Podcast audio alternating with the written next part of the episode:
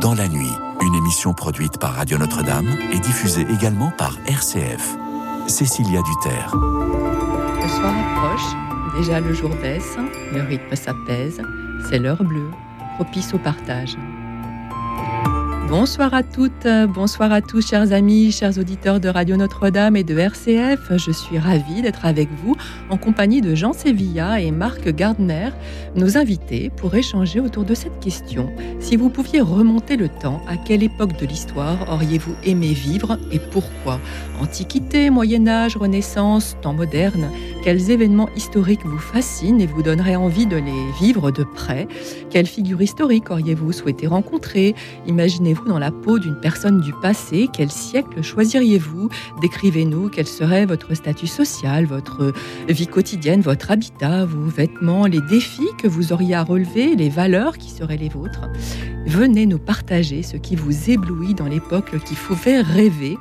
Est-ce sa richesse artistique et culturelle ou encore le contexte politique particulier qui est le sien?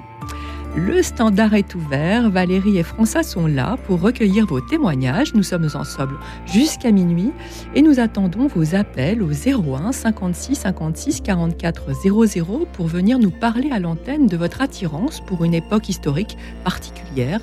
01 56 56 44 00. Nous avons euh, hâte de vous écouter et d'échanger avec vous. Merci aussi à nos amis qui nous suivent fidèlement et qui peuvent réagir sur la chaîne YouTube de Radio notre-Dame. Jean Sévilla, Marc Gardner, bonsoir. Merci euh, de tout cœur d'être avec nous ce soir tous les deux.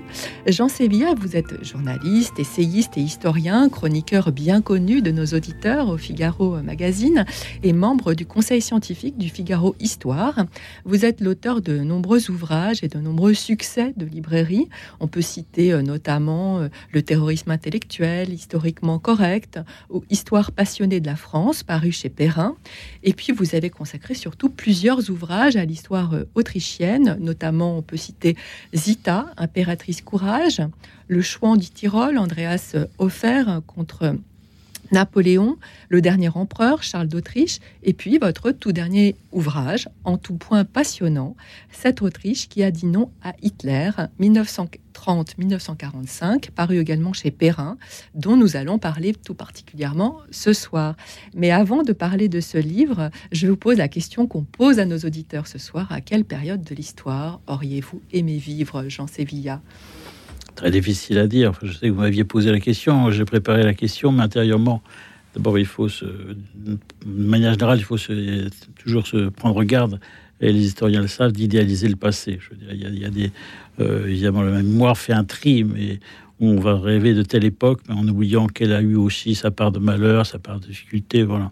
Alors, j'ai une assez grande fascination pour, euh, pour le XVIIIe siècle, on va dire. Euh, pour l'époque des Lumières, pas pour la philosophie des Lumières, mais pour ce moment où la France, notre pays, a été un phare de la culture, un phare d'une puissance. nous avons été la première, une des premières puissances du monde. ça a une incidence très forte parce que la France a marqué de son empreinte les, les, Amériques, l'Europe évidemment par son modèle culturel, quand le, modèle de, de, Versailles a inspiré les architectes euh, euh, aussi bien dans, dans, dans, dans, le monde germanique qu'ailleurs. Donc euh, voilà, il y a, y, y a, un moment de, de, raffinement aussi de la. Alors, on pourra toujours discuter de savoir euh, c'est à quel niveau de la société ça situe ce raffinement. C'est une vraie question. Euh, il est évident que la, la, vie quotidienne d'un paysan n'était pas celle d'un homme qui vit à la cour. Ça, c'est clair. Voilà. Maintenant, il y, a, quelque chose de quoi je trouve il y a une, forme de, de quintessence de l'esprit français, de, par la littérature, par le maniement de la langue, par le jeu de l'esprit, euh, par les arts. Euh, par la puissance euh, de la France comme, comme vecteur civilisation, par, comme poids de l'Église dans, notre société qui me paraît très, très marquant. Euh, et donc, euh, moi, quelque part, c'est aussi une époque qui me fait un peu rêver. Voilà. Alors on va en reparler bien sûr, mais en tout cas, euh, on retient, euh, c'est normal, moi c'est aussi une période que je trouve euh, passionnante. Euh, Marc vous êtes ancien rédacteur en chef du groupe Prisma, vous avez été journaliste et critique littéraire pour de nombreux magazines, vous êtes membre du conseil d'administration de l'Association des écrivains combattants et vous collaborez en tant que bénévole au service historique de la défense de Vincennes. Vous avez publié trois romans, Les Adieux de Fontainebleau aux éditions Télès, Daïkou euh, aux éditions euh, Frison Roche Belles Lettres en 2021 et ce tout dernier livre, Le Médaillé de Sainte-Hélène, paru cette année, euh, cette année ou l'an passé, je Cette année, au mois de mars. chez le même éditeur. Alors, même question qu'à Jean Sévilla et, qu'on pose aussi à nos auditeurs, 01 56 56 44 00, j'espère qu'ils vont nous appeler. à quelle période de l'histoire auriez-vous aimé vivre? Alors ça ne sera une surprise pour personne, du moins dans mon entourage, que c'est la période du Premier Empire de Napoléon qui m'attire tout particulièrement. À la façon un petit peu de, Stendhal, lorsqu'il écrivait dans son petit euh, livre de recueil de pensées à la fin de sa vie qui s'appelle Les privilégiés, il imaginait la possibilité de retourner, grâce à une bague un peu magique, dans le corps d'une personne qui a forcément vécu à l'époque qu'il le désignerait. C'était une façon pour lui de rêver à d'autres formes d'existence. Et donc, moi, je m'incarnerais volontiers dans le personnage qui était mon aïeul pour revoir euh, de visu son parcours, les raisons au niveau d'un simple soldat et justement pas comme on peut le connaître aujourd'hui à travers euh, les récits sur les, témoignages des officiers, des maréchaux, etc., ou, de, ou le travail formidable des, des historiens, mais d'un point de vue voilà, du, du, sans-titre, du sans-grade, de l'homme qui a suivi euh, Napoléon dans ses campagnes et, qui en est revenu, sinon je ne serais pas là. Voilà. Donc c'est ça qui m'aurait intéressé euh, si j'avais cette possibilité-là. Alors, on va en reparler parce que c'est tout le sujet aussi de votre dernier ouvrage et c'est le sujet de, plusieurs de vos ouvrages parce qu'on a bien compris que la période napoléonienne était votre, votre dada, si on peut dire. Euh, je me tourne vers Jean Sevilla. Vous adorez l'Autriche, hein, je, l'ai dit en, préambule, vous avez consacré plusieurs ouvrages à l'histoire autrichienne. Euh, Qu'est-ce qui vous attache? Alors, vous vous en parlez très bien dans, ce livre-là, mais moi, je le sais, mais tout le monde ne vous a pas encore lu. Euh, qu'est-ce qui vous attache personnellement à, ce pays? Racontez euh, peut-être à nos auditeurs un petit peu le. je n'ai pas du tout l'habitude de parler de moi, mais dans ce livre-là, pour la première fois, en effet, il y, a, quatre pages qui sont un peu autobiographiques, euh, parce que je savais qu'on allait me poser 450 fois la question mais pourquoi est-ce que vous aimez l'Autriche? Vous intéressez-vous à l'Autriche? Je suis comme ça, je réponds d'un coup à tout le monde. Euh, c'est une histoire personnelle, familiale, mais pas par le sang, par les hasards de l'histoire, que ce soit parce que mon père, euh, euh, qui n'est plus de ce monde, avait fait la, guerre, la Deuxième Guerre mondiale, et en 1940, il a été fait prisonnier, comme 1,8 million de jeunes Français, et il a passé toute sa captivité en Autriche. Et qui n'était plus Autriche, puisque l'Autriche avait été annexée par l'Allemagne en 1938. Mais donc, et après la guerre, il s'est marié avec ma mère. Et pour leurs premières vacances un petit peu lointaines, puisque euh, à l'époque c'était une aventure, c'était avant la facilité du tourisme, il a voulu revoir le village dans lequel il avait été prisonnier, dans lequel il a travaillé. Et il a retrouvé la famille chez qui il avait travaillé. Euh, et donc, euh, il a, il a été accueilli comme le fils prodigue, en quelque sorte. Il a noué avec ces gens une, relation de plus que d'amitié, de, très grande affection. Moi, c'est le genre que j'ai connu, enfant.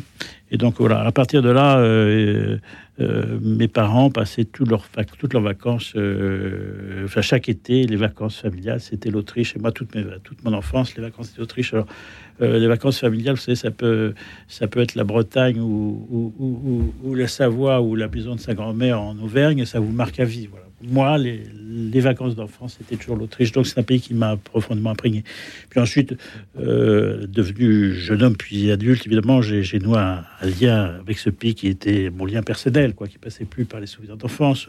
J'étais assez à l'histoire de ce pays, à sa culture, à sa littérature, à sa musique. Euh, ça m'a conduit à, à écrire plusieurs livres touchant à l'histoire de l'Autriche, qui eux-mêmes ont débouché sur un certain nombre d'autres choses. Enfin, je, pour l'impératrice Zita, notamment, ma biographie de l'impératrice Zita m'a conduit, on, m'a demandé de, m'occuper de la cause de béatification de l'impératrice Zita. Donc voilà, donc mes liens avec l'Autriche sont, sont, Et vous n'auriez pas eu envie de vivre à cette cour, parce que vous parlez de la France tout à l'heure et des 18e. Euh, moi, je pensais que vous alliez me dire euh, justement, euh, ah ben moi j'aurais voulu vivre en Autriche. Bah, écoutez, je vais vous dire, enfin ça peut-être vous surprendre, je suis, j'aime énormément l'Autriche, un pays auquel je suis effectivement extrêmement lié. Moi, je suis français quand même, oui. Que Bien sûr. Je, Avant tout. je suis un, je suis un Français ami de l'Autriche, mais je suis pas autrichien. Vous voyez, enfin, pour moi, c'est une nuance qui est importante. Hein. D'accord. Non, mais je disais ça pour que nos auditeurs aussi sachent qu'ils peuvent se transporter, même s'ils sont français, ils peuvent se transporter en ah, imaginaire euh, dans une autre époque et dans un autre pays. Ou de la Chine ou de n'importe quoi, c'est certain. Enfin, de... Ce soir, le, tout, est, tout est permis sur cette antenne. Tout est ouvert, je comprends très bien. Euh, Marc Gardner, euh, je, reviens sur le, donc, le médaillé de Sainte-Hélène, ce, roman dont on parlait tout à l'heure, euh, qui est le récit de votre aïeul à la cinquième génération, donc un certain Pierre Roquigny, soldat de l'empereur. Alors d'abord, est-ce que vous pourriez nous dire comment vous êtes remonté jusqu'à lui et cette, euh, je dirais, synchronicité incroyable qui vous a mis sur son, sur son chemin, dont vous parlez dans l'ouvrage et, euh, Alors, au tout début, c'est ce que je raconte, c'est une photo que ma mère m'a donnée et en me précisant que ça pouvait être une photo d'un grognard de l'empereur. Alors, sur le coup, je m'étais dit, euh, bon, maman, euh, tu... une photo d'un soldat de Napoléon Ier, ça me paraît peu probable. Mais je n'avais absolument pas pensé que, évidemment, vu l'âge euh, du personnage que l'on voit sur la photo, même si la photo est très abîmée, que ça pouvait être une photo qui avait été prise bien plus tard. Et c'est en lisant un livre sur la Commune de Paris où il était précisé que en 1857, Napoléon III avait euh, voulu commémorer tous les anciens soldats de, de l'empereur, de son oncle, et qui, euh, pour cette occasion, avait créé une médaille euh, dite de Sainte-Hélène et il fallait que les récipiendaires puissent faire la preuve de leur engagement auprès de, l'empereur Napoléon Ier. Et à cette occasion, avec la remise d'une médaille dans une très belle boîte en papier gaufré, était remise un diplôme sur lequel il y avait euh, donc le nom du, le, nom du combattant, sa, mission un petit peu, et une photo de chacun d'eux avait été prise je, pour rappel, la photo est arrivée euh, dans les années 1854-1855, donc euh, ça restait quand même quelque chose d'innovant.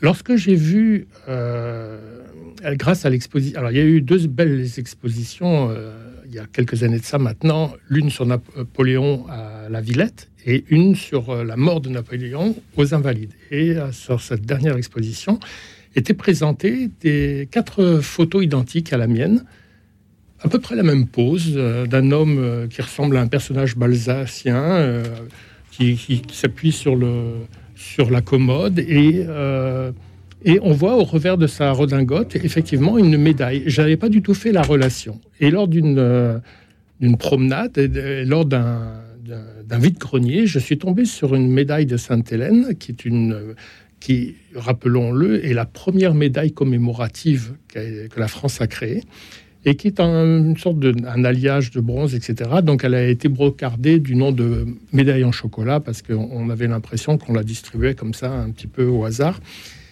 Mais c'était important pour cet homme. Et du coup, je me suis dit, là, il y a quelque chose, et il faut que je, fouille ça. Donc euh, j'ai remonté le temps.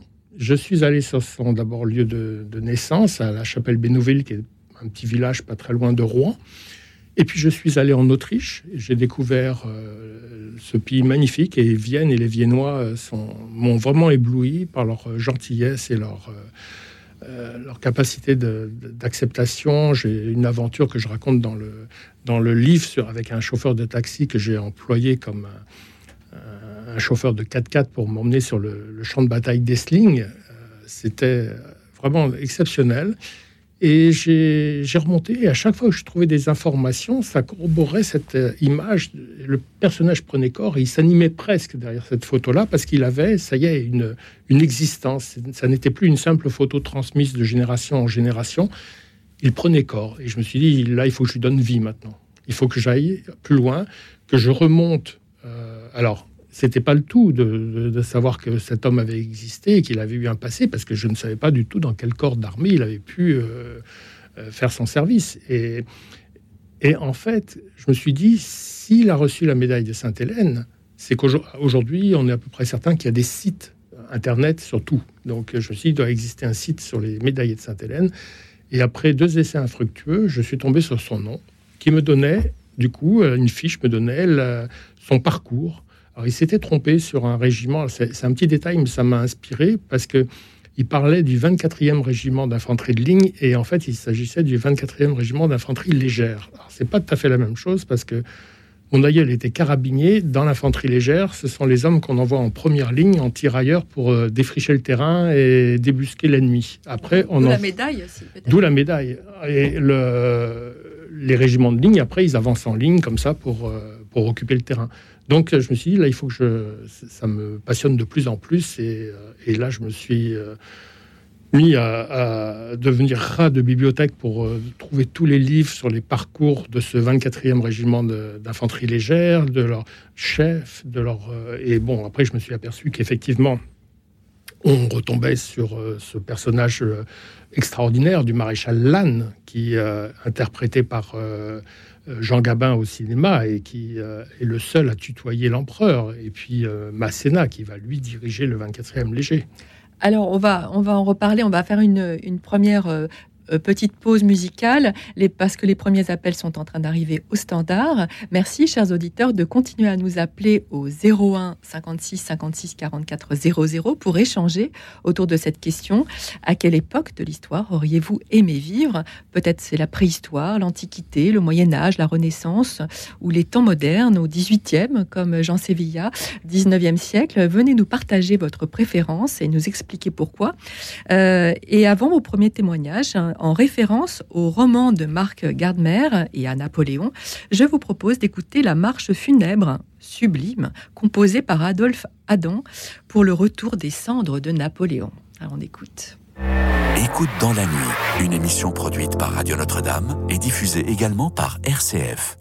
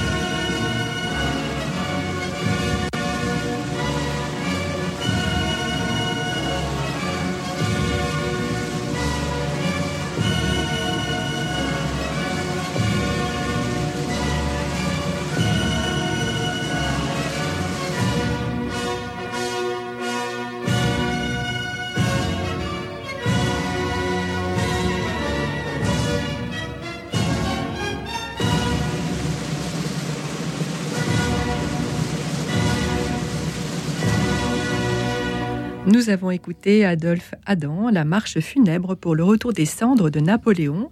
Merci à tous les auditeurs qui nous appellent au 01 56 56 44 00 pour nous partager la période de l'histoire à laquelle ils auraient aimé vivre. Le standard est ouvert. Il y a peu d'appels ce soir en, début d'émission. Souvent, vous appelez en deuxième partie, donc n'hésitez pas à appeler dès maintenant.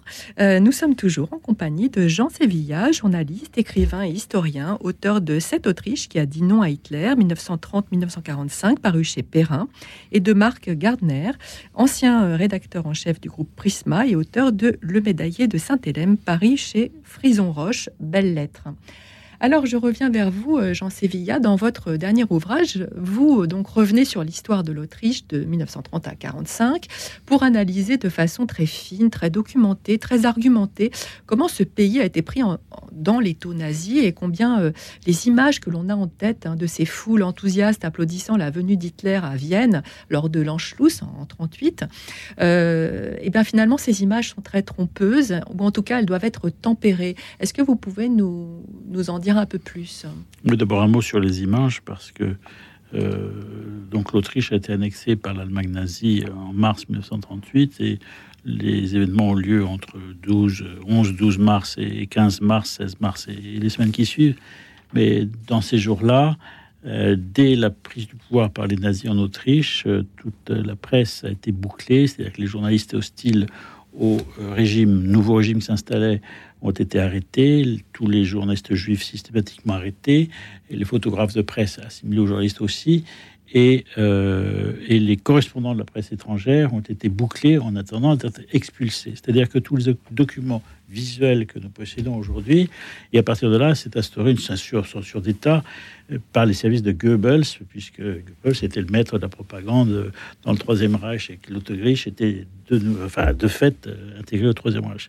Donc, c'est-à-dire que tous les documents visuels que nous connaissons euh, ont été ont reçu un coup de tampon des services de Goebbels. Pour dire cette photo-là, on la passe, on la passe pas. Les autres étaient, euh, étaient détruites ou voilà, ou restaient. Et donc il y a ce paradoxe aujourd'hui, c'est qu'en histoire, euh, il y a une, des méthodes de l'histoire, c'est ce qu'on appelle la critique interne par rapport aux documents, y compris les documents visuels. Une photo, bien sûr, une photo, si elle n'est pas truquée, elle montre quelque chose qui est objectif. Maintenant, la photo, elle peut avoir un angle, un éclairage, elle peut traduire quelque chose. Alors, toutes ces photos, tous ces documents visuels sont, sont sélectionnés. Et en fait, aujourd'hui, toutes les agences photographiques de presse qui possèdent des photos de l'Anschluss, ce sont toutes des photos qui, à l'époque, ont reçu un coup de tampon visuel de Goebbels. C'est-à-dire qu'on a ce paradoxe, c'est une revue comme, je dis historien, mais je n'importe quoi, c'est pas contre historien, je veux dire n'importe quelle revue d'histoire qui aujourd'hui veut faire un article sur l'Anschluss, va commander dans une agence de presse à Paris en 2023 des documents qui, à l'époque, étaient des documents de propagande nazie. C'est quand même assez sidérant. Voilà. Donc, parce que, alors, pour revenir au fait, oui, euh, cette, cette, cette Anschluss, il y a bien sûr une partie de la population autrichienne qui a applaudi Hitler, ça c'est il ne s'agit pas de le nier, mais il y a une autre partie qui n'a pas applaudi Hitler, qui a été affligée évidemment par les événements, et de cela on n'a pas de photo. Euh, en quelques semaines, euh, à peu près 70 70 000 arrestations d'opposants, c'est un chiffre qui doit être rapporté à la population de l'Autriche. Euh, c'est un petit pays, 6 millions et demi d'habitants à l'époque. J'ai fait le calcul qu'en équivalent de pourcentage de population, en France, c'est comme si on avait arrêté 700 000 personnes. Donc c'est considérable. Donc les gens arrêtés, on ne les voit pas. Les gens qui se font tabasser ou torturer par la Gestapo, dans les, on n'a pas de photos de tout ça. Alors, donc aujourd'hui, donc les gens ont cette vision simple. Euh, L'Autriche a été annexée par Hitler et les Autrichiens étaient très contents. Alors, euh, et puis c'est l'idée que, les Français ont. Moi, je, depuis que j'ai publié mon livre, là, depuis un mois et demi, euh, je ne cesse de rencontrer des gens qui m'ont lu et qui ont dit mais on découvre quelque chose qu'on ne soupçonnait pas. C'est vrai, on découvre quelque chose qu'on ne soupçonnait pas. C'est tout à fait vrai. Et c'est très prenant votre livre parce que justement c'est très documenté. Alors, on vous suit tout à fait dans cette thèse, mm. mais on découvre. Alors, je vous propose un instant de. On va revenir à tout ça bien sûr parce que c'est passionnant. Euh, mais nous avons un appel, un appel de Thérèse. Bonsoir Thérèse. Bonsoir, bonsoir. Vous pouvez me rappeler votre prénom, s'il vous plaît? Cécilia. Cécilia, et nous sommes avec. Cécilia, bonsoir, le plaisir de vous connaître et merci d'avoir eu l'antenne. Alors, moi, et bonsoir à tout le monde, et à vous inviter et toutes les personnes qui nous écoutent. Alors, alors moi, j'aimerais bien parler de mes deux grands-parents que je n'ai pas connus. J'aurais aimé vivre en 1914, lorsque papa et maman sont nés et ils portent le, ils se sont mariés après, à 25 ans, et, ils portent le même nom de famille, mais ils sont pas parents.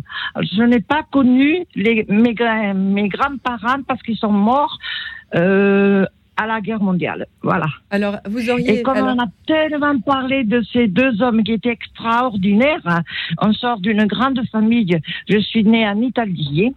Thérèse, et, euh, donc. Thérèse, juste une chose. Euh, donc, on, on, parle de la période historique à laquelle vous auriez aimé vivre. Donc, c'est bien 1914, c'est ça, en fait? Ah ben oui, à la place de mes deux parents. parce que c'est ce que je vois sur votre fiche. Donc, on, alors pour, pourquoi? Pour connaître, pour connaître ses grands-parents euh? Parce que parce que c'est moi. Nous sommes nombreux et nous étions 14 enfants et 25 en famille. Hein, toute la famille. Et on a tellement parlé de mes deux grands-parents qui se connaissaient à 4 kilomètres d'un village à l'autre. Et maman et papa se sont mariés. Et je vous assure, oui. J'ai gardé un très bon souvenir des, de tout ce qu'on a pu dire de mes deux grands-parents. C'est moi qui ai la photo. alors, de 1900, restons sur la période de la, sur la période de 1914. Alors, qu'est-ce que qu'est-ce qui vous, en dehors de ça, qu'est-ce qui vous, parce que c'est quand même une période dure là, vous vous nous la très dure, oui, oui, mais très dure. Et vous auriez aimé vivre à cette période si dure euh, que c'est c'est paradoxal. Euh...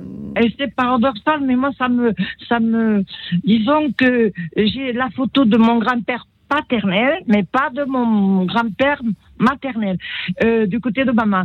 Mais on a tellement parlé de ces deux hommes qui étaient extraordinaires. D'accord, Thérèse. Bah, écoutez, alors... Tout ce qu'ils ont pu faire.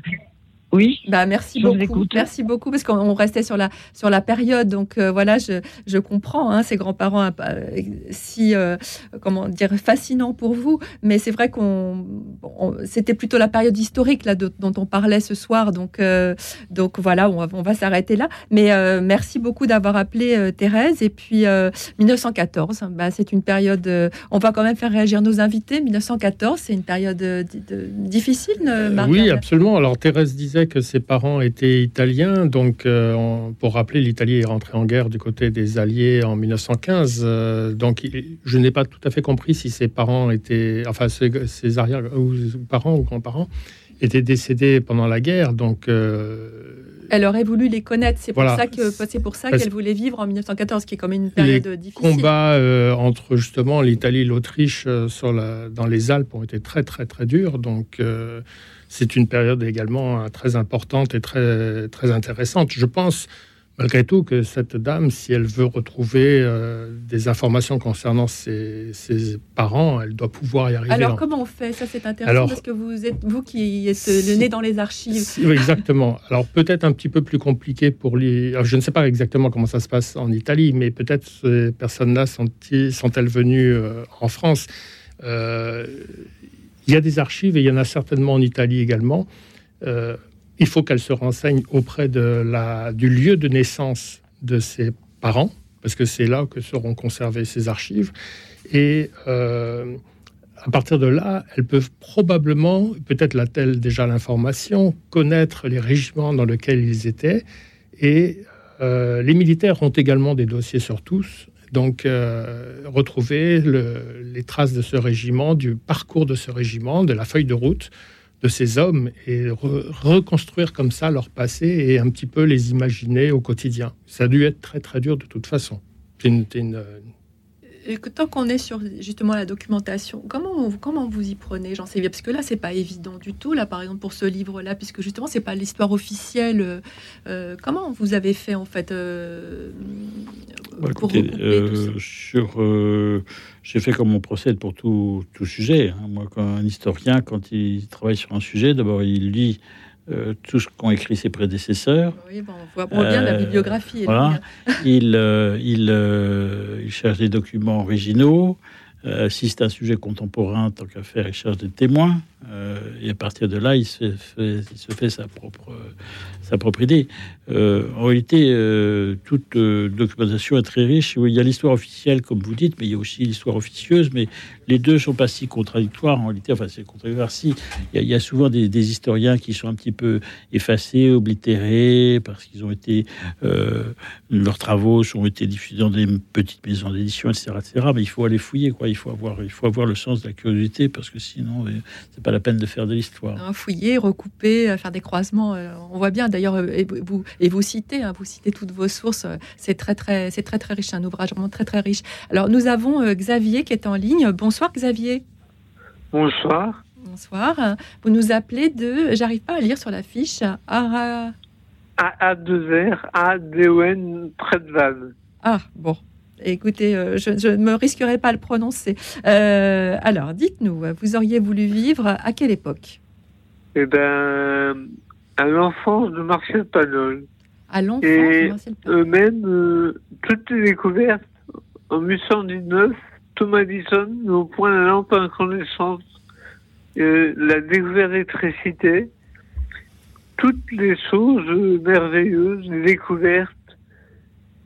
Et j'aime bien, euh, depuis que je suis adolescent, je lis du Pagnol. Et c'est un de mes auteurs préférés. Alors en fait, l'enfance de Marcel Pagnol, c'est euh, le temps des secrets. On, est, dans les années 20. Voilà, c'est ça ce que mm. j'allais dire. Je voulais pas dire de bêtises. je suis très contente que Jean Sévilla mm. l'ait dit pour moi. Comme ça, je suis sûre que que, nous sommes. Euh, et donc, c'est une période. Euh, Qu'est-ce qu'elle vous dit cette période, euh, l'un comme l'autre euh La Provence des quoi? Non, je, demande, à je fais réagir nos invités, Xavier, sur ce que sur cette époque de l'enfance de Marcel Pagnol. Donc on parle des années 20 et, euh, et je fais réagir Jean Sévilla. C'est la Provence des années 20. Je trouve que je connais assez bien la Provence parce que pour des raisons familiales, autre que l'Autriche, je pense que la Provence des années 20 était encore la Provence. C'est-à-dire qu'il y avait d'abord beaucoup de gens étaient des locuteurs du provençal. Ça restait une langue qui était restée vivante, en tout cas en milieu rural rural. Euh, c'est un pays qui n'était pas euh, abîmé comme il est aujourd'hui par le tourisme, euh, et par le surtourisme et par l'hypertourisme. il y avait des traditions, il y avait une vie agricole aujourd'hui qui et puis voilà un, urbanisme qui restait à visage humain. Je dis aujourd'hui maintenant cette belle Provence, mais comme toutes nos campagnes françaises, sont souvent abîmées par des zones urbaines ou des zones commerçantes qui entourent la moindre bourgade. Et voilà. Avec des grands panneaux publicitaires. Avec des grands panneaux publicitaires. Donc, donc, moi, je, enfin, c'est la Provence idéale qu'on voit, euh, qu'on a vu dans les films euh, des années 90, hein, quand, quand toutes les séries de Pagnol ont été tournées. Euh, il y a des paysages magnifiques et cette Provence devait être très préservée. Pagnol, euh, l'enfance de Pagnol, les années 20, cette Provence euh, un peu. J'ai eu la chance, moi, ma jeunesse, justement, je l'ai passé. Euh, à l'époque, c'était donc les Hautes-Alpes, c'était pas très très loin des Basses-Alpes qui, est devenu, qui sont devenues les Alpes de Haute-Provence. Donc, c'était pas loin de Manosque, c'était pas loin de toutes ces villes dont parle Pagnol. Euh, je me rappelle quand j'étais jeune d'avoir lu la trilogie, Le Château de ma mère, Le Temps des Secrets, etc. Ça m'avait ébloui parce qu'il nous transposait comme ça dans une période d'insouciance, de magie. De... C'est très très beau. C'est une littérature qui après m'a invité à aller vers Giono et vers d'autres euh, auteurs provençaux. Euh. Oui, Xavier, vous vouliez rajouter quelque chose? Et eh ben Moi, ça me passionne parce que c'est des paysages très très beaux il y a Jean Joulot aussi qui me plaît. Oui, bah justement, Marc euh, Gardner parlait de euh, euh, encore une époque où les machines ne sont pas, il n'y a pas la télé, il n'y a pas. on vit encore avec des bougies, mais il y a l'électricité quand même. Et j'ai eu la voir de père avec enthousiasme. Ben, merci, mm. merci beaucoup en tout cas pour ce joli témoignage, David. On, on, vous suit tout à fait dans, cette, euh, dans ce choix euh, des années 20 où il n'y avait pas encore. Oui, j'en oui, On pourrait ajouter que ce qu'il y avait de, formidable dans les années 20, c'était c'était des années de guérison. tous les hommes avaient fait la guerre. Et les, les, vivants se voyaient comme des survivants. Ils avaient cet espoir qui était magnifique, et malheureusement, que l'histoire a démenti. C'était dit, on, on verra plus jamais ça. Malheureusement, la génération suivante le reverra 20 ans après. Mais je veux dire, il y a, une forme de, de, souffle qui se passe dans la société pour ceux qui, les hommes qui, avaient, qui, étaient revenus vivant de la guerre. Euh, il y avait une espérance et, un espoir. Malheureusement, cet espoir a été trompé par, qui a été de, la suite de l'histoire. De courte durée, enfin entre guillemets. En tout cas, merci beaucoup euh, Xavier d'avoir euh, d'avoir appelé ce soir. Merci de votre euh, joli témoignage. Marc Garner, je, reviens sur votre livre. À partir donc d'une photo de votre ancêtre, vous reconstituez sa vie, ses doutes, son engagement. Alors moi, je voudrais savoir comment vous avez fait pour bah, pour vous mettre en fait. Je sais vraiment le l'idée même de la de l'émission de ce soir pour vous mettre pour vous incarner dans, dans quelqu'un d'autre en fait. Voilà, je, suis parti du postulat que euh, habituellement, les fantômes, ce sont eux qui viennent nous taquiner dans nos vies quotidiennes. Et je me suis dit, ben, pourquoi ce serait pas l'inverse? Pourquoi ce serait pas moi qui retournerais en, 1809 plus précisément, puisque c'est à cette période-là que mon aïeul euh, s'est trouvé engagé dans la bataille au, cours de la cinquième coalition contre l'Autriche et, et à, Vienne. Et, euh, et je me suis invité comme un, fantôme, puisque moi je connaissais son destin, je connaissais sa vie, lui il, ignorait encore ce qu'il allait lui arriver. Donc je pouvais lui souffler littéralement euh, ses choix, ses décisions, etc. Et en même temps, de m'apercevoir combien c'était difficile pour un simple soldat, le quotidien qui était fait de marches répétées, longues, avec des chaussures euh, qui n'avaient pas de forme. Il n'y avait pas de pied de gauche, pas de pied droit. Il y avait euh, ils portaient des kilos, il fallait qu'ils aient également tout l'équipement pour pouvoir camper, manger, etc. On, ignore, enfin, c'est extraordinaire de voir le, le, ce que ont supporté ces soldats juste pour euh, faire, enfin, pour aller sur le champ de bataille, pour se déplacer, parce qu'en règle générale, ces guerres que l'on retient par leur nom, Essling, Austerlitz, etc., ce sont essentiellement des marches, des déplacements d'un point A à un point B, on ne peut pas, euh, quand on est simple soldat, savoir ce qui se passe. On n'a pas la vision de l'ensemble du. Donc on vous dit, vous allez sur ce champ-là, vous allez attendre là, vous passez à l'attaque, etc. Et c'est ça que j'ai voulu rendre compte, de dire que le, simple soldat, lui, il était euh, prisonnier de son sort. Il fallait qu'il euh, qu'il obéisse, bien évidemment, qu'il fasse son travail et, rendre compte de son quotidien, des difficultés. On n'avait pas le droit de, laver son uniforme, par exemple. Il fallait marcher des heures. J'imagine les odeurs que devaient se dégager de ces corps d'armée, ça devait être terrible. Et il n'y avait pas toujours euh, de quoi manger, donc euh, ça, devait être quelque chose d'assez insupportable, mais que le cinéma, lui, ne rend pas, euh, ne peut pas rendre. Alors vous l'avez vu le, film de Ridley Scott Ça sort la semaine prochaine. Ah, ça, sort la semaine prochaine. Je crois que c'était déjà sorti. Mercredi prochain, j'ai hâte, j'ai hâte. Même si j'ai commencé à lire on a beaucoup de critiques, alors c'est pour ça que je pensais qu'il était déjà sorti. Non, non, euh, il y a déjà des, beaucoup de critiques euh, sur euh, certaines aberrations. bon, c'est pas très grave, ça restera un très, je l'espère, un très beau film euh, d'aventure et bah, Vous irez le voir, ah, bien évidemment. Napoléon. bien sûr. Continuez à nous appeler, chers auditeurs, au 01 56 56 44 00 pour témoigner autour de cette question qui nous occupe ce soir. À quelle époque de l'histoire auriez-vous aimé vivre? En appelant donc le 01 56 56 44 00. Et tout de suite, nous écoutons en écho à l'Autriche et au somptueux livre de Jean Sevilla. Euh, Johann Strauss, Valse de Vienne, Aimer boire et danser, interprété par l'Orchestre Philharmonique de Berlin, dirigé par Herbert, Herbert von Karajan. Écoute dans la nuit, une émission produite par Radio Notre-Dame et diffusée également par RCF.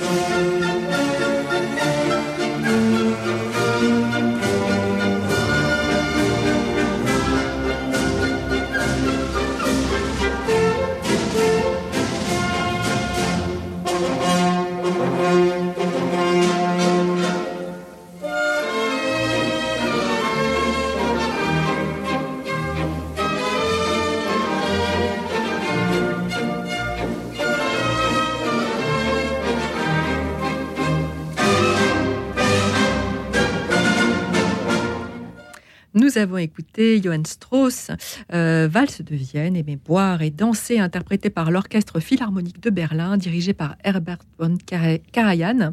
Merci à tous les auditeurs qui nous appellent au 01 56 56 44 00 pour témoigner sur l'époque à laquelle ils auraient aimé vivre.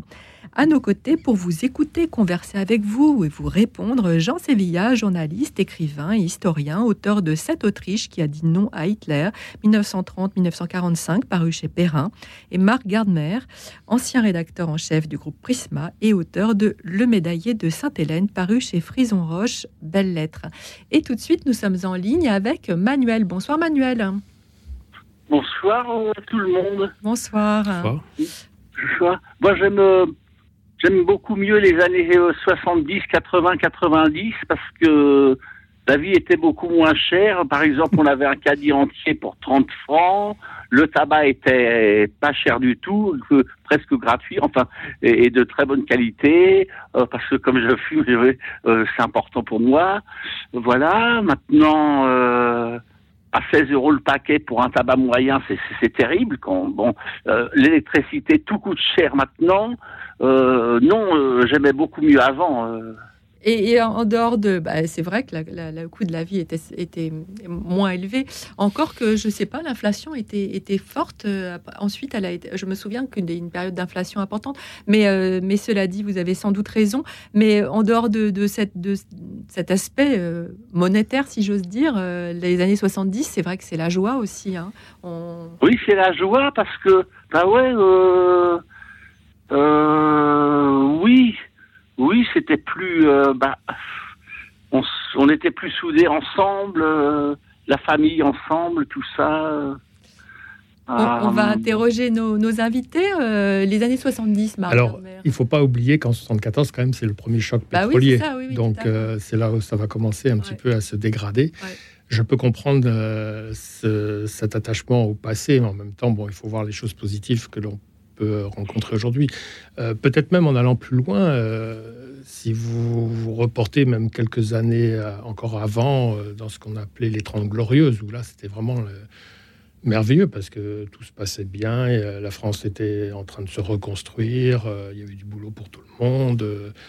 Euh, c'est voilà, mais on peut peut-être imaginer malgré tout d'aller encore plus loin et remonter. Alors après, si on remonte, euh, on va retrouver des périodes. Euh, voilà, on va forcément retrouver des périodes difficiles hein, parce que pour ne rester qu'au XXe siècle, effectivement, c'était quand même la guerre froide. C'était quand même, il y avait des tensions dans le monde. Il y avait, on, avait peut-être une on était peut-être sous, une cloche comme ça pour nous faire ignorer ce qui se passait. On avait moins d'informations. Il n'y avait qu'une chaîne de, ou deux de télévision, donc c'était relativement euh, limité. Mais euh, elles n'étaient pas forcément mieux que, si on avait interrogé quelqu'un dans les années 60 qui nous aurait dit oh, c'était mieux dans les années 40 quoi, ou 30. Les années 70, euh, Jean Sévilla, qu'est-ce que ça vous évoque bah, Les années 70, c'est quand même c'est poche 68. Oui, c'est ça moi j'ai un regard assez critique, pour ne pas dire très critique sur mai 68, ou sur l'héritage, euh, la continuation de mai 68. C'est quand même euh, une période de contestation généralisée. On a un petit peu. Alors oui, évidemment, sur le plan de la vie quotidienne, c'était moins cher. La société, d'une certaine manière, était moins fracturée. Euh, la famille restait une institution. c'est ce que nous dit Manuel. c'est vrai il a, eu raison de le. C'est euh, globalement, les, couples étaient plus solides, euh, il y avait moins cette fragilité aujourd'hui qu'il y a. voilà. Maintenant, il ne faut pas oublier que c'est voilà, c'était une période de contestation généralisée. Il y avait une extrême gauche très virulente, y compris dans la rue. On a eu des, on n'est pas passé loin d'avoir un terrorisme en France aussi et d'extrême gauche hein, euh, qui, aboutira fin des années 78. Hein. il y a des, il y a, fin, des années 70, je dis, il y a quelques attentats en France. Georges Best, le patron de Renault, etc. Donc les choses sont c'est toujours le, danger. C'est pas le danger, mais d'une certaine manière, c'est bien. Mais le rôle de l'historien, c'est tout rappeler. Maintenant, la mémoire individuelle, personnelle, tente à, tente à effacer les, les, les mauvaises à garder les secondes. Moi, les années 70, c'est ma jeunesse, c'est ma jeunesse étudiante, donc c'est formidable. Moi, je souviens de, voilà, de très belles soirées euh, avec les amis, on se couchait très tard, euh, on buvait moins d'eau que, que, d'autres choses. Enfin, je veux dire, les filles étaient jolies, c'était voilà une belle époque. Hein, je veux dire ça aussi. Mais elles sont toujours jolies, vous savez. Ah elles sont encore plus jolies. On va dire. voilà. En tout cas, vous avez raison de dire qu'il y a un décalage souvent entre la réalité historique et les faits, et puis euh, la façon dont on perçoit l'époque. Et puis aussi, euh, le, c'était mieux avant, souvent. Euh. Mais merci Manuel, en tout cas, d'avoir appelé ce soir et de nous avoir parlé de ces années 70, moi qui, oui, m'évoque aussi la liberté, la joie. Alors, peut-être un peu ah trop de liberté, mais voilà. Ben, merci beaucoup d'avoir appelé, en tout cas, de nous avoir appelé. ce soir. Hein. Merci à vous. Au revoir. Euh, et nous avons Marie-Thérèse qui est en ligne aussi ce soir. Oui, bonsoir. oui, oui, bonsoir. Euh, Monsieur Madame, Messieurs, a d'autres Messieurs. Moi, je voulais parler, oui? je voulais parler parce que je vous connais un petit peu, enfin en lecture, hein, lecture, excusez-moi. J'ai, j'ai lu encore hier au soir la, la vie de, de dernier empereur d'Autriche et qui a été béatifié, je crois. Et ça correspondait à peu près à ces dates-là, d'après la guerre de 14, euh, euh, était nommé empereur après la mort de François-Joseph, qui est mort à 21, enfin deux ans avant la, la guerre de 18. Il était déjà empereur en 1916, c'est bien ça? C'est bien cela, madame, tout à fait. Il a régné de 1916 à 1918. Oui, mais je suis une passionnée d'histoire et j'ai vécu en Autriche je connais pas mal Vienne, plus que les. Quoi mal. Alors, je suis une passionnée de, de l'Autriche et. et mais voilà, je sais pas ce que je vais vous dire. Je voulais vous dire une chose. Alors, d'abord, puisqu'on remonte le temps, je, je sais, alors là, vous pouvez connaître. J'ai su que Hector Berlioz a composé un couronnement pour Napoléon III et ce couronnement a été chanté à l'église euh, attendez, à côté de, pas Saint-Augustin, l'autre, à côté là. la Madeleine Saint-Augustin, non, non, Saint-Augustin, qui était dirigé par Hector Berlioz et Franz Liszt. Je ah. l'ai lu et j'écoutais ces partitions un peu sur, euh, pardon, par notre musique classique. Ça n'a pas duré limite parce qu'on a dit que c'était un véritable, excusez-moi, que c'était pas une réussite, que je peux pas en dire plus. Voilà, parce que je trouve que ça fait partie un peu de l'histoire quand même. Hein. Voilà, et une autre chose que je voulais vous dire aussi, Concernant la photographie, on dit que Madame Vigée Lebrun, je lis ça dans sa biographie, aurait eu connaissance des premières photos vers 1842. Quelque chose comme ça. Et qu'elle ne trouvait pas ça extraordinaire. Voilà. C'est des petites choses de rien, mais pour moi, c'est, intéressant de connaître l'histoire dans l'histoire. Voilà que je voulais dire. Quant à Vienne, bon, ben, je connais le, le, le Dôme, le palais de justice, euh, l'ambassade de France, visiter, hein, visiter. Donc voilà, je connais Vienne, j'ai travaillé à, Alors, à On, va laisser nos, nos, invités vous, vous, répondre, à Marie-Thérèse. Oui, si vous voulez, oui, oui, je voulais juste nommer quelques petits endroits euh, comme chaleureux au cœur de tout le monde. Très bien, merci. Euh, alors Jean Sévilla, 19e à, Vienne, on se retourne vers vous. Euh, ah, bah, c'est une société, société assez équilibrée. Vienne, c'est une période de grande expansion, au 19e siècle. Je veux dire, euh, Vienne, qui était une petite ville, euh, le, règne de François-Joseph est un très long règne, qui devient empereur euh, en 1848, il va mourir en 1916, et son, son règne correspond à un temps de, où l'Autriche devient une puissance moderne euh, et Vienne.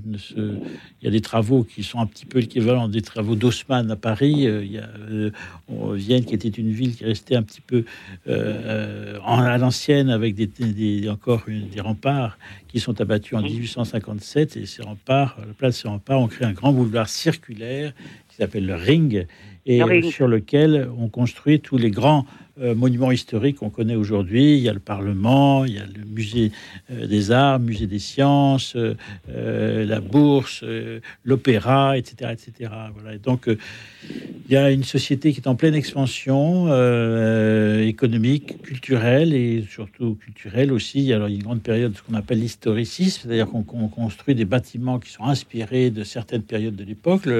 L'hôtel de ville de Vienne est inspiré du, de la Renaissance flamande. Le Parlement est inspiré du modèle grec.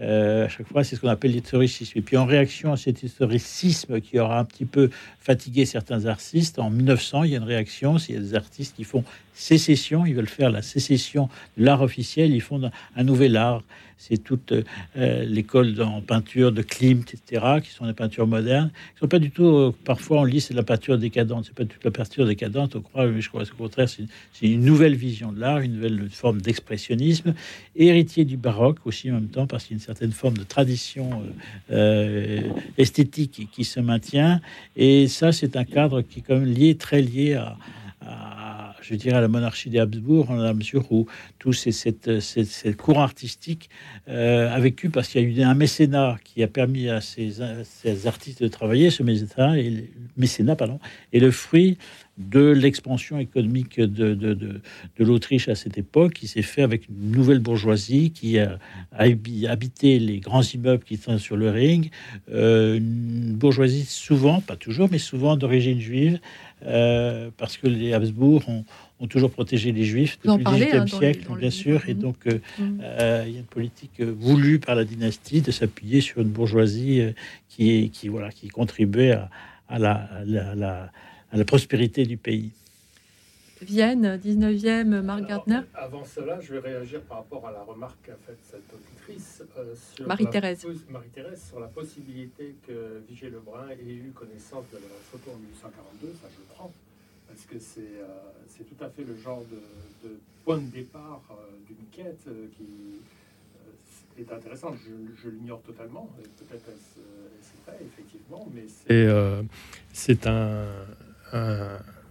une, information, en, tout cas, qui mérite d'être épluché, étudié, etc. Sur euh, le, la Vienne du 19e siècle ou même du 20e siècle, euh, oui, c'était euh, c'est une une ville très très vivante, très riche, très avec une culture incroyable. Donc c'est c'est un, moment passionnant et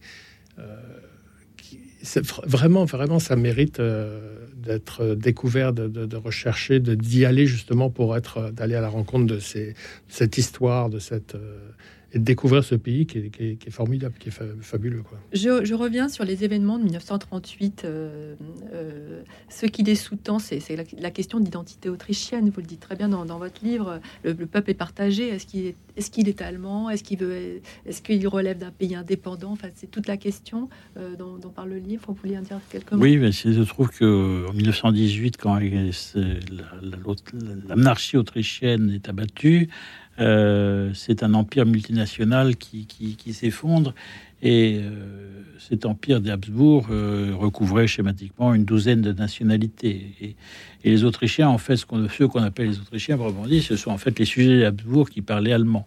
Or, depuis le XVIe siècle, il n'avait jamais été vécu seul, en quelque sorte. Il vivait d'une part avec la dynastie, et, puis d'autre part avec d'autres peuples, avec les Hongrois, les Tchèques, les Croates, etc. etc. Et donc, en 1918-1919, on crée une république indépendante, euh, et où il n'y a que ces Autrichiens qui n'ont jamais vécu en tant que nation, en tant que tel, en tant qu'État indépendant.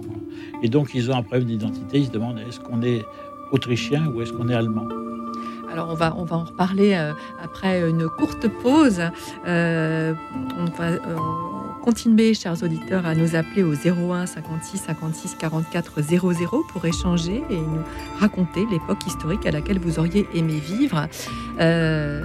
après cette pause, nous, nous prendrons l'appel de Jean Herman, à qui je demande un tout petit peu de patience. Et je vous dis à tout de suite.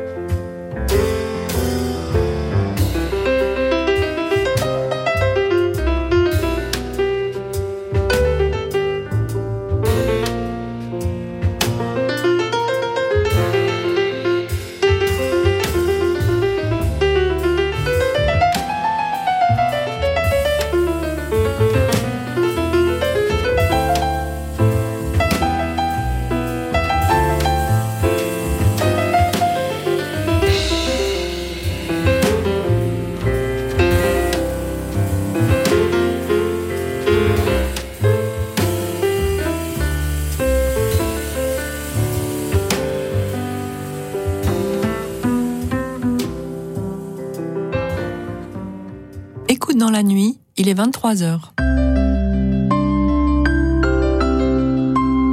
Radio Notre-Dame. Nous sommes en compagnie de Jean Sévilla, journaliste, écrivain et historien, auteur de Cette Autriche qui a dit non à Hitler 1930-1945, paru chez Perrin, et de Marc Gardmer, ancien rédacteur en chef du groupe Prisma et auteur de Le, le médaillé de Sainte-Hélène, paru chez Frison Roche.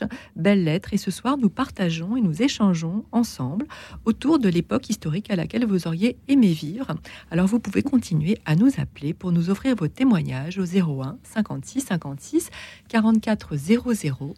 Et tout de suite, nous accueillons Jean Herman. Bonsoir Jean Herman. Bonsoir Cécilia. Bonsoir Monsieur Jean. Bonsoir Monsieur Marcus. Bonsoir. Bonsoir. Euh, moi, j'aimerais vivre. Alors, je ne suis pas passéiste, hein, je suis présentiste.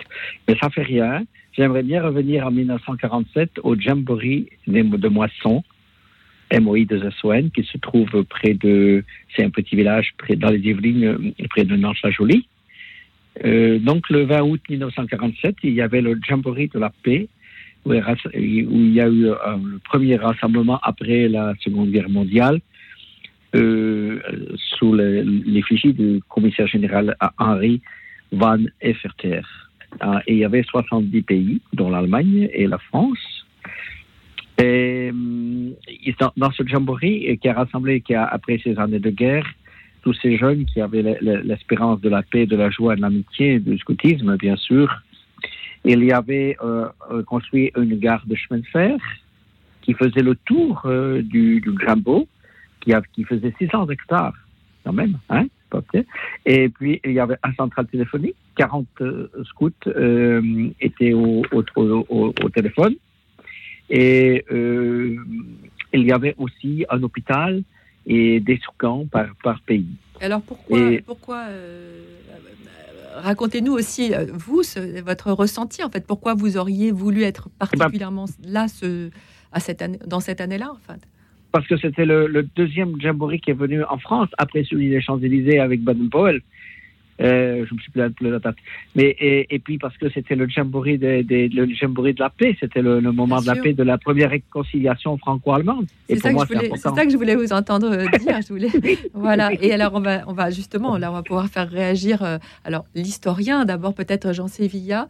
Bah, l'historien et ancien scout. et, ancien scout. alors, 47, j'étais pas, né en 1947. Enfin, Jean dans, l'histoire du scoutisme, en effet, le jamboree de Moisson en 1947 compte beaucoup parce que c'était en effet un, très grand rassemblement scout et, et surtout c'était l'après-guerre. Donc euh, il y avait là des, garçons euh, français, des garçons allemands, donc avec une symbolique extrêmement forte après, après le déchirement de la Deuxième Guerre mondiale.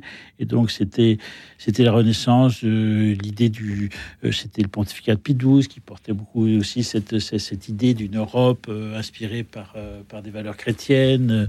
donc il y, a eu à cette époque-là toute une grande espérance euh, et, l'espoir euh, voilà, que, que, le continent européen en avait fini avec les guerres euh, l'avenir a montré que ce n'était pas complètement vrai, mais enfin bon, il y a quand même quelque chose, en tout cas, dans une amorce, en tout cas pour ce qui est de la réconciliation franco-allemande, oui.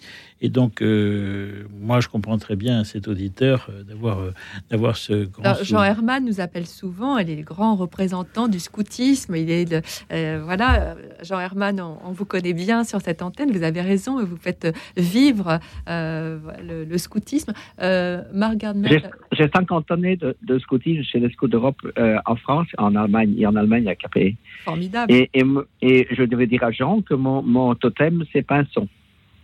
Ah, c'est très joli. C'est joli, oui. C'est poétique. Euh, Marc Gardner, vous, vous, êtes, est-ce que vous étiez scout Alors, je n'ai pas été scout, non. Par contre, euh, mon fils l'a été. Euh, lui, il était parce que je suis d'obédience protestante, donc c'était les, scouts protestants. Éclaireur, éclaireur. absolument, voilà.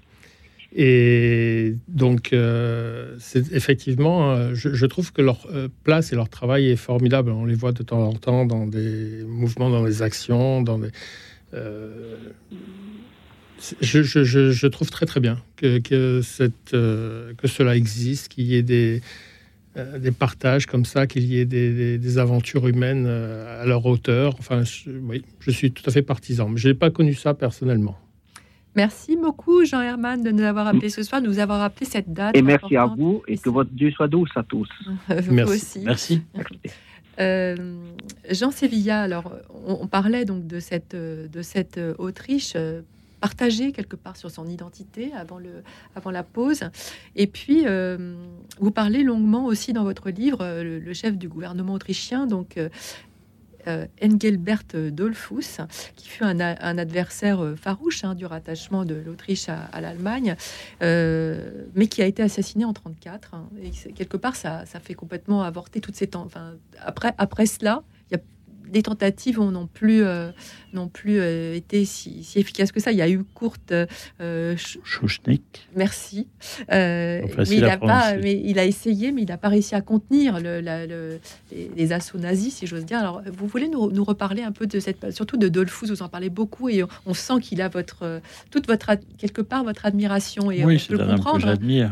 je voulais partir donc à partir de euh, de 1920 à 1930, pour faire très court, l'Autriche parvient à maintenir son, son, c'est un petit pays euh, euh, économiquement extrêmement affaibli, où il y a un taux de chômage extrêmement fort, mais sous la conduite d'un grand chancelier, c'est-à-dire chef du gouvernement, qui était d'ailleurs un, ecclésiastique, Monsieur Seipel, cette Autriche qu'on réussit à maintenir sa survie. Maintenant, c'est un pays où il y a une opposition très forte entre la gauche et la droite, où il y a des milices privées euh, de gauche comme de droite qui s'affrontent. Enfin.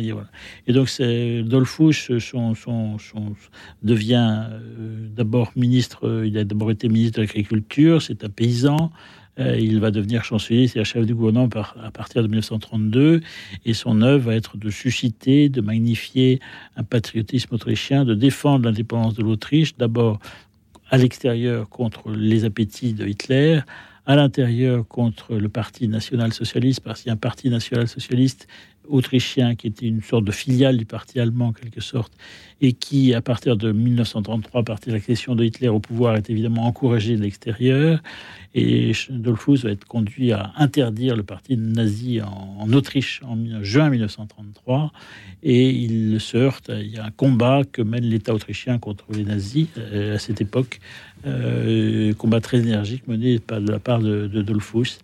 Et donc, euh, ce Dollfuss, les nazis autrichiens soutenus par, de l'extérieur par les Allemands, par, par Hitler, vont euh, mener, entreprendre un coup d'État en juillet 1934, au cours duquel Engelbert Dollfuss, le chancelier, va être assassiné. Alors Dollfuss, j'ai dit, c'est un paysan, un homme courageux, un père de famille catholique, marié, des enfants, un homme avec une grande force de caractère. Il a vaincu de, deux obstacles personnels de handicap, on va dire. D'abord, c'est un homme physiquement très petit. Il mesure 1m51, ce qui est très très petit pour un homme. il faut avoir euh, beaucoup de caractère pour. Euh, il en avait. Euh, oui, pour, pour je dirais, passer ce handicap d'une taille très petite. Et puis, c'était un enfant naturel. Voilà, ce qui, dans la société conservatrice de l'époque, n'était pas bien vu. Et lui, il a passé ces deux caps-là. Et c'est un homme plein d'énergie, donc il va mener un vrai combat contre les nazis, mais il va être victime de ce combat-là euh, en 1934. Donc il est assassiné, euh, il agonise. Euh, il y a un coup d'État à Vienne, les nazis investissent la chancellerie. Et donc, et, Dolphus est abattu de deux balles de revolver d'ailleurs, et il va, il meurt pas, il meurt pas sur l'instant, il, il, va agoniser pendant trois heures. et il réclame un prêtre, euh, enfin il réclame un médecin qu'il n'aura pas, il réclame aussi un prêtre qu'il n'aura pas, ce qui pour lui est un drame, et son agonie a été évidemment très très extrêmement cruelle. Mais ce coup d'État a échoué parce que les putschistes euh, sont enfermés dans la chancellerie, vont être faits prisonniers, euh, passés en jugement, exécutés. L'assassin de notamment, sera exécuté, qu'on a la mort exécuté. Et puis, dans, dans, les provinces autrichiennes, il y aura des affrontements entre l'armée autrichienne et des bandes nazies qui vont toutes, euh, toutes être euh, éliminées finalement. Donc, l'État autrichien a combattu le national-socialisme en 1934, il faut le déjà, souligner. Déjà, oui. Et, et, et, ensuite, on va, on va pas, pas l'État, mais ensuite, on va parler on, en parlera après, d'autres formes de résistance. Il y a eu des mouvements de résistance ensuite pendant la, pendant la guerre. Euh, nous avons Catherine qui est en ligne. Bonsoir Catherine. Bonsoir euh, Cécilia et bonsoir vos invités que je sais pas les prénoms. Euh, Jean Sévilla et Marc Gardner. Il y a un prêtre non Non, non, non. il n'y a pas de prêtre. Un historien, Jean Sévilla, euh, et écrivain, et euh, un écrivain. Ah oui, j'ai pas entendu au le début de l'émission la présentation. C'est pas grave. Alors, dites-nous, à quelle période euh, Alors, moi, alors, comme j'ai dit, bah, en fait, j'aime toutes les. J'aime énormément l'histoire. J'ai toujours aimé ça à l'école, au collège, au lycée, et puis toujours. Donc, en fait, toutes les époques m'intéressent. Et euh, mais j'ai parlé précisément que j'aurais bien aimé euh, être à l'époque de Jésus et le rencontrer et le connaître et la Sainte Vierge Marie. Euh, si j'avais pu et les apôtres leur poser des questions, écouter Jésus faire ses parler, faire ses paraboles et tout, j'aurais tellement aimé et voir Marie euh, c'est vraiment, euh, j'aurais vraiment aimé être là, quoi. Et puis, euh, bah, j'espère les rencontrer, bien sûr, après, quand je serai morte, hein, au ciel, là-haut, et puis pouvoir les questionner ou, ou les écouter. Et puis quelque part, Parce que j'aurais peut-être encore des choses à entendre de, de leur part. Et, et puis après, j'aime, j'ai dit, bah, j'aime beaucoup l'époque du Moyen Âge. Euh, mais toutes les époques avec des intrigues, les complots. J'aime beaucoup les films historiques, alors euh, du temps d'Henri VIII euh, euh, ou les Qatars. Enfin, je m'intéresse à pas mal de choses. Et, et puis l'époque de mes arrière-grands-parents, bien sûr, de mes grands-parents, mon grand-père aussi, j'entendais parler de la guerre, a été prisonnier pendant cinq ans, pendant la guerre de 39-45, et puis euh, avec ma, euh, ma grand-mère qui est restée toute seule avec ses trois filles, euh, dont maman, ma mère, qui n'est plus de ce monde depuis 2019, mais et mon père aussi de son côté. Enfin, je veux dire, et mes grands-parents, arrière-grands-parents. Ah, la généalogie m'intéresse beaucoup de famille et euh, et puis leur époque quoi et tout. Comment ils vivaient comment ils étaient euh, on va faire réagir nos, nos invités. alors il y a plein de choses voilà. Alors c'est marrant parce que c'est des époques très différentes ce que vous nous bah, très différentes mais en fait euh, je vous dis j'aime beaucoup l'histoire donc mon époque m'intéresse et je suis née en 58 euh, voilà. Alors on euh, va, on va, on va, on va s'attarder, si vous voulez bien, sur la première époque dont vous nous parliez, dans la, période de Jésus et de, et de Marie, euh, sur cette antenne chrétienne. Moi, je, combien on vous comprend, hein. Jean Sévilla.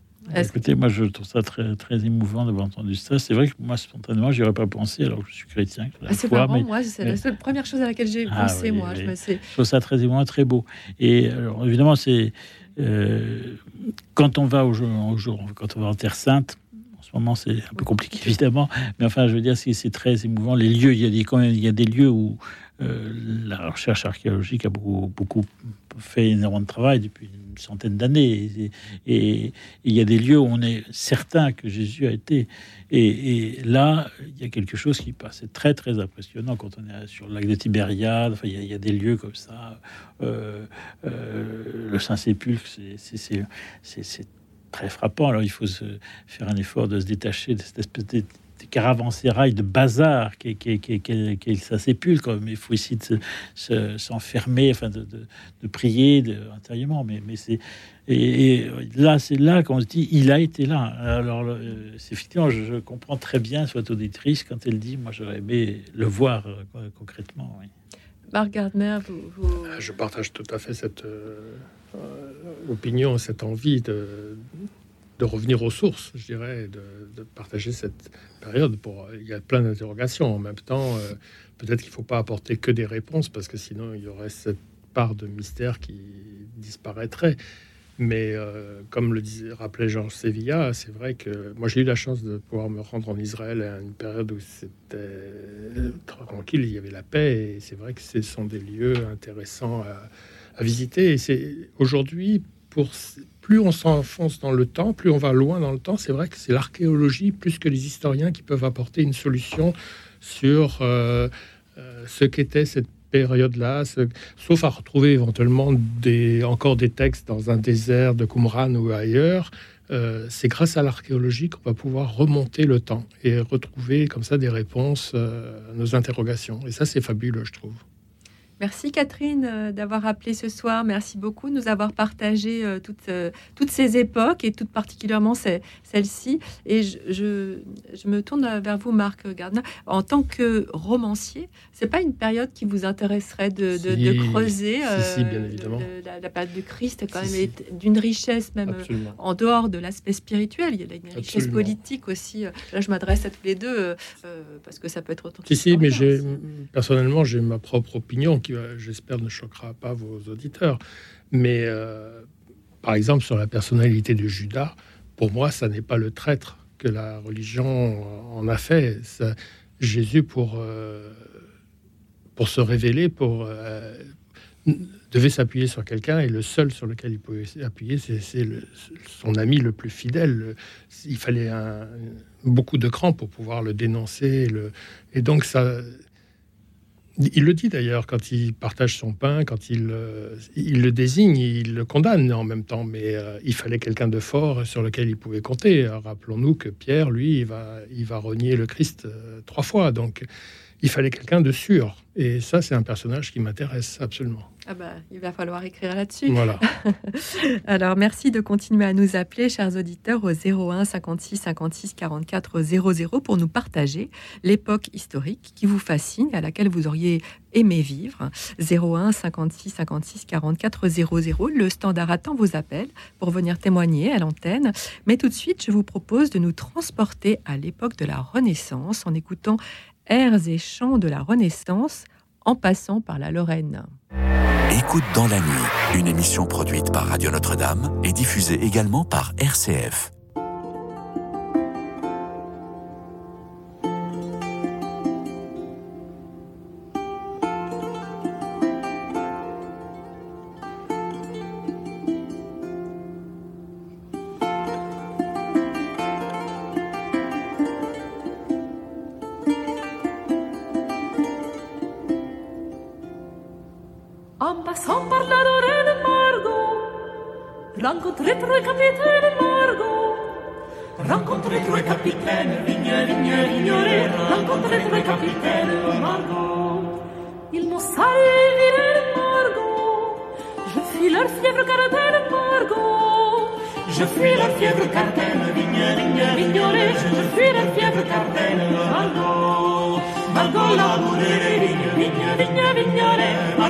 laburere, vigne, vinto. Marco laburere, vigne, vigne, vigne, vignole. Marco laburere, vigne, vinto. Je suis leur fièvre cartel Margot. Je ne suis pas si vilaine Margot. Je ne suis pas si vilaine, vigne, vigne, vignole. Je ne suis pas si vilaine Margot. Puisque le fils de Rouy m'aime Margot, il m'a donné pour le pure tre, vigne, vigne, vignole, di mano le pure tre, Margo, Margo la pure le vigne, vigne, vigne, vignole, Margo la pure le vigne, viento, Margo la pure le vigne, vigne, vigne, vignole, Margo la pure le vigne, viento.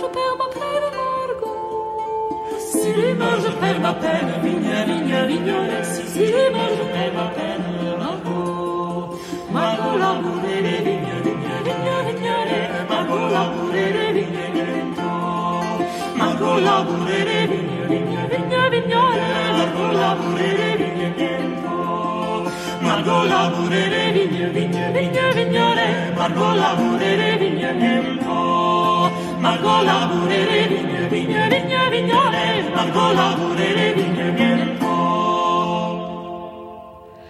Nous avons écouté airs et chants de la Renaissance en passant par la Lorraine.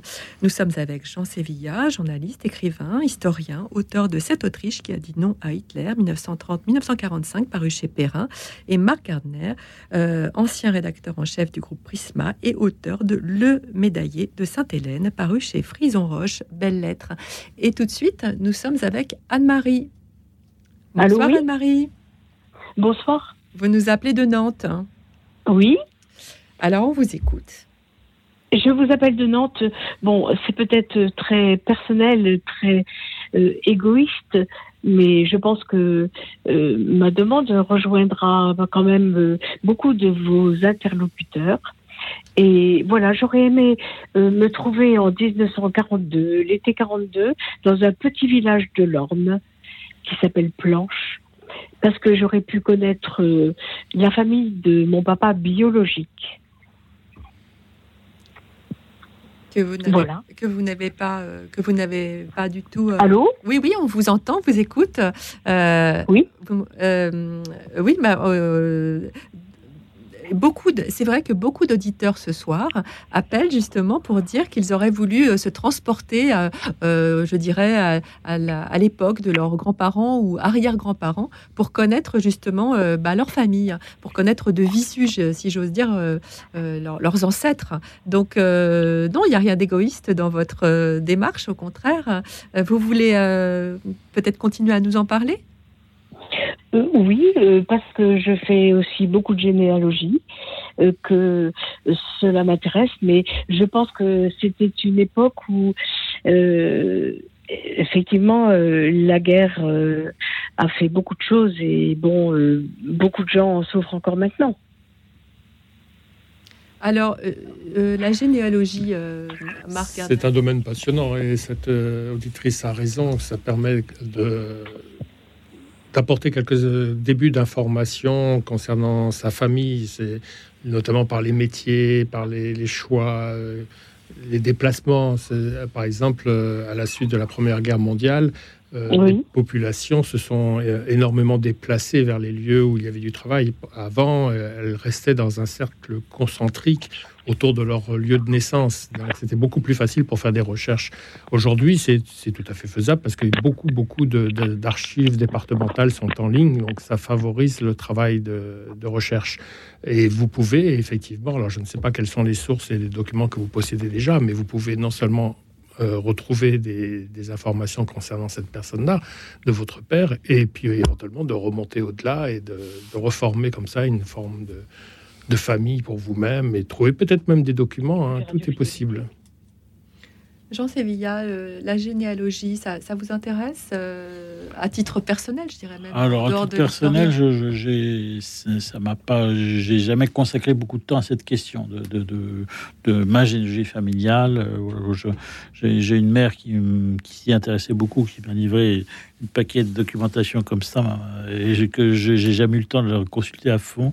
Euh, voilà. Maintenant, je, voilà, c'est ça, c'est mon, c'est mon histoire à moi, si je puis dire. Mais moi, je trouve c'est une quête parfaitement légitime et même euh, tout à fait très très belle.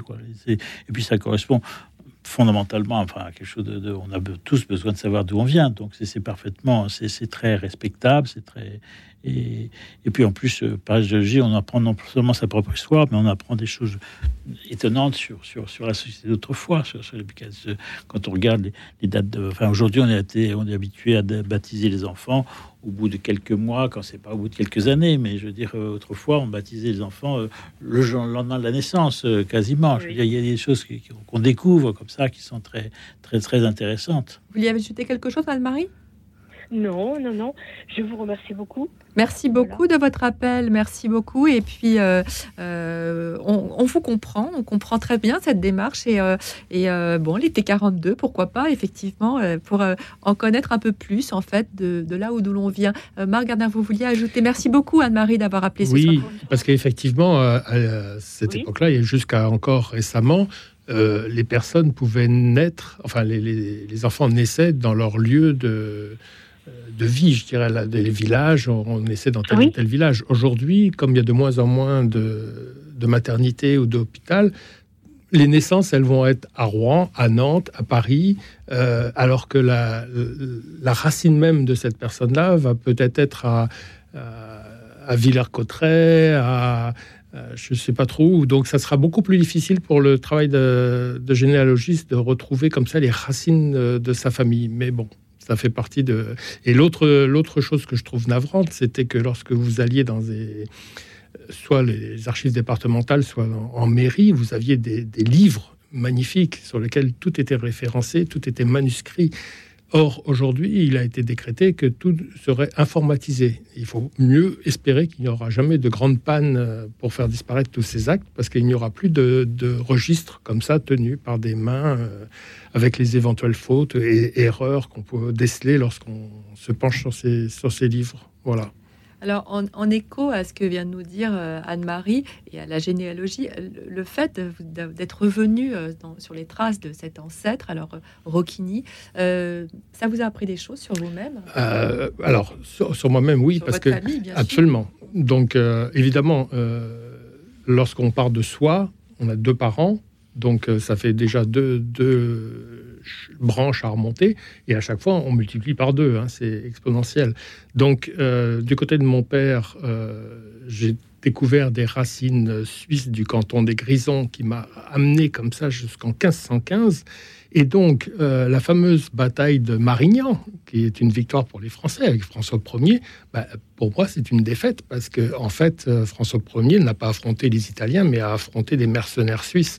Et, il est peut-être probable, parce que la Suisse, à l'époque, euh, non seulement formait des, mercenaires, mais était également chocolatier ou plus tard des horlogers.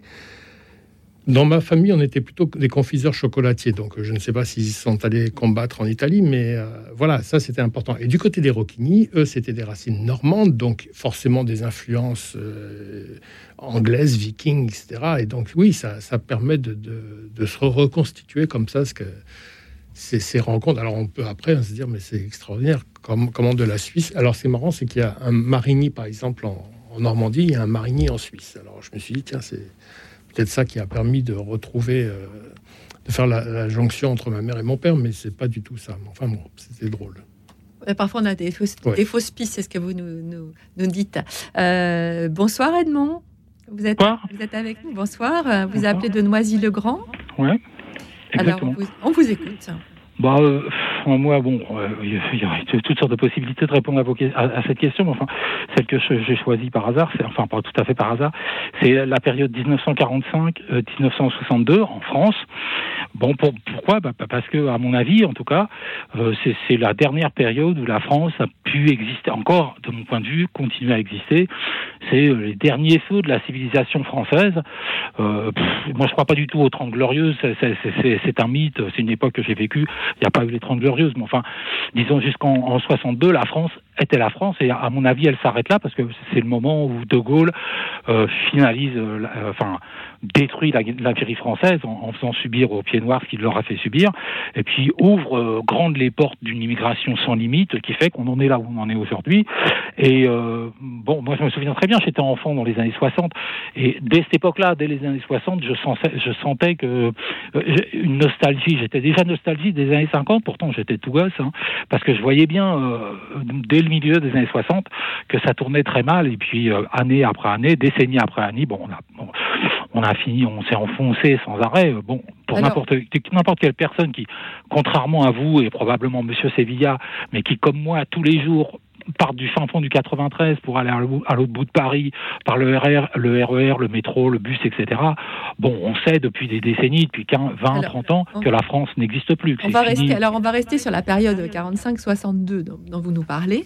Euh, Est-ce que c'est les derniers feux de la civilisation française, euh, Jean Sévilla? C'est peut-être un petit peu dur quand même de. C'est peut-être un peu dur, mais, c'est une 60. période, mais certain que je, votre auditeur paraît été marqué par l'histoire de la guerre d'Algérie, qui effectivement été un grand traumatisme national, que, quoi qu'on pense sur le sujet, euh, euh, c'est un grand déchirement national. Euh, c'est un, aussi d'une certaine manière un tournant, mais en même temps, euh, je veux dire, après cette période de guerre, euh, euh, il y a eu quand même une grande expansion économique. la paix a permis. alors, il y a des certains, certains rêves qui se sont avérés des, cauchemars peut-être, mais enfin, on on s'est mis à rêver. C'est le pays de la société de consommation, mais un jour, on s'est aperçu que la société de consommation avait ses propres limites. Voilà, on change un petit peu de modèle de société. On était dans une société encore dans les années 45, 50, enfin, dans une société encore très rurale. On va passer à une société industrielle et même post-industrielle. Il y a ce des, des, grands, grands changements euh, d'époque. Maintenant, il est certain que la, la, la, la, la- la- la période de la guerre d'Algérie a été une affaire, euh, un traumatisme national, euh, et que euh, les Français d'Algérie ont été un petit peu des victimes de l'histoire. Euh, il y a une partie, de la, communauté nationale qui s'est retrouvée de, fait chassée de chez elle. parce qu'il y a eu l'émergence du fait national algérien, et c'est un traumatisme qui, qui il aura fallu quelques décennies pour le pour le soigner, non pas pour le guérir, parce que je crois que les Français d'Algérie qui ont perdu leur pays ne, ne seront jamais totalement guéris de cette, euh, de, ce, de, de cette fin-là. Marc Gardner, qu'est- Gardner, qu'est-ce que, je- qu'est-ce je que vous diriez à Edmond? Eh ben, euh, de toute évidence, euh, c'est une période euh, trouble. Donc, cette personne, Edmond, vous avez dû évidemment vivre cette période-là. Donc, voilà. Mais je, me disais, si vous faisiez, si vous extrapoliez, si vous disiez, bon, allez, on va aller, on va rêver, je, voudrais retourner dans le passé.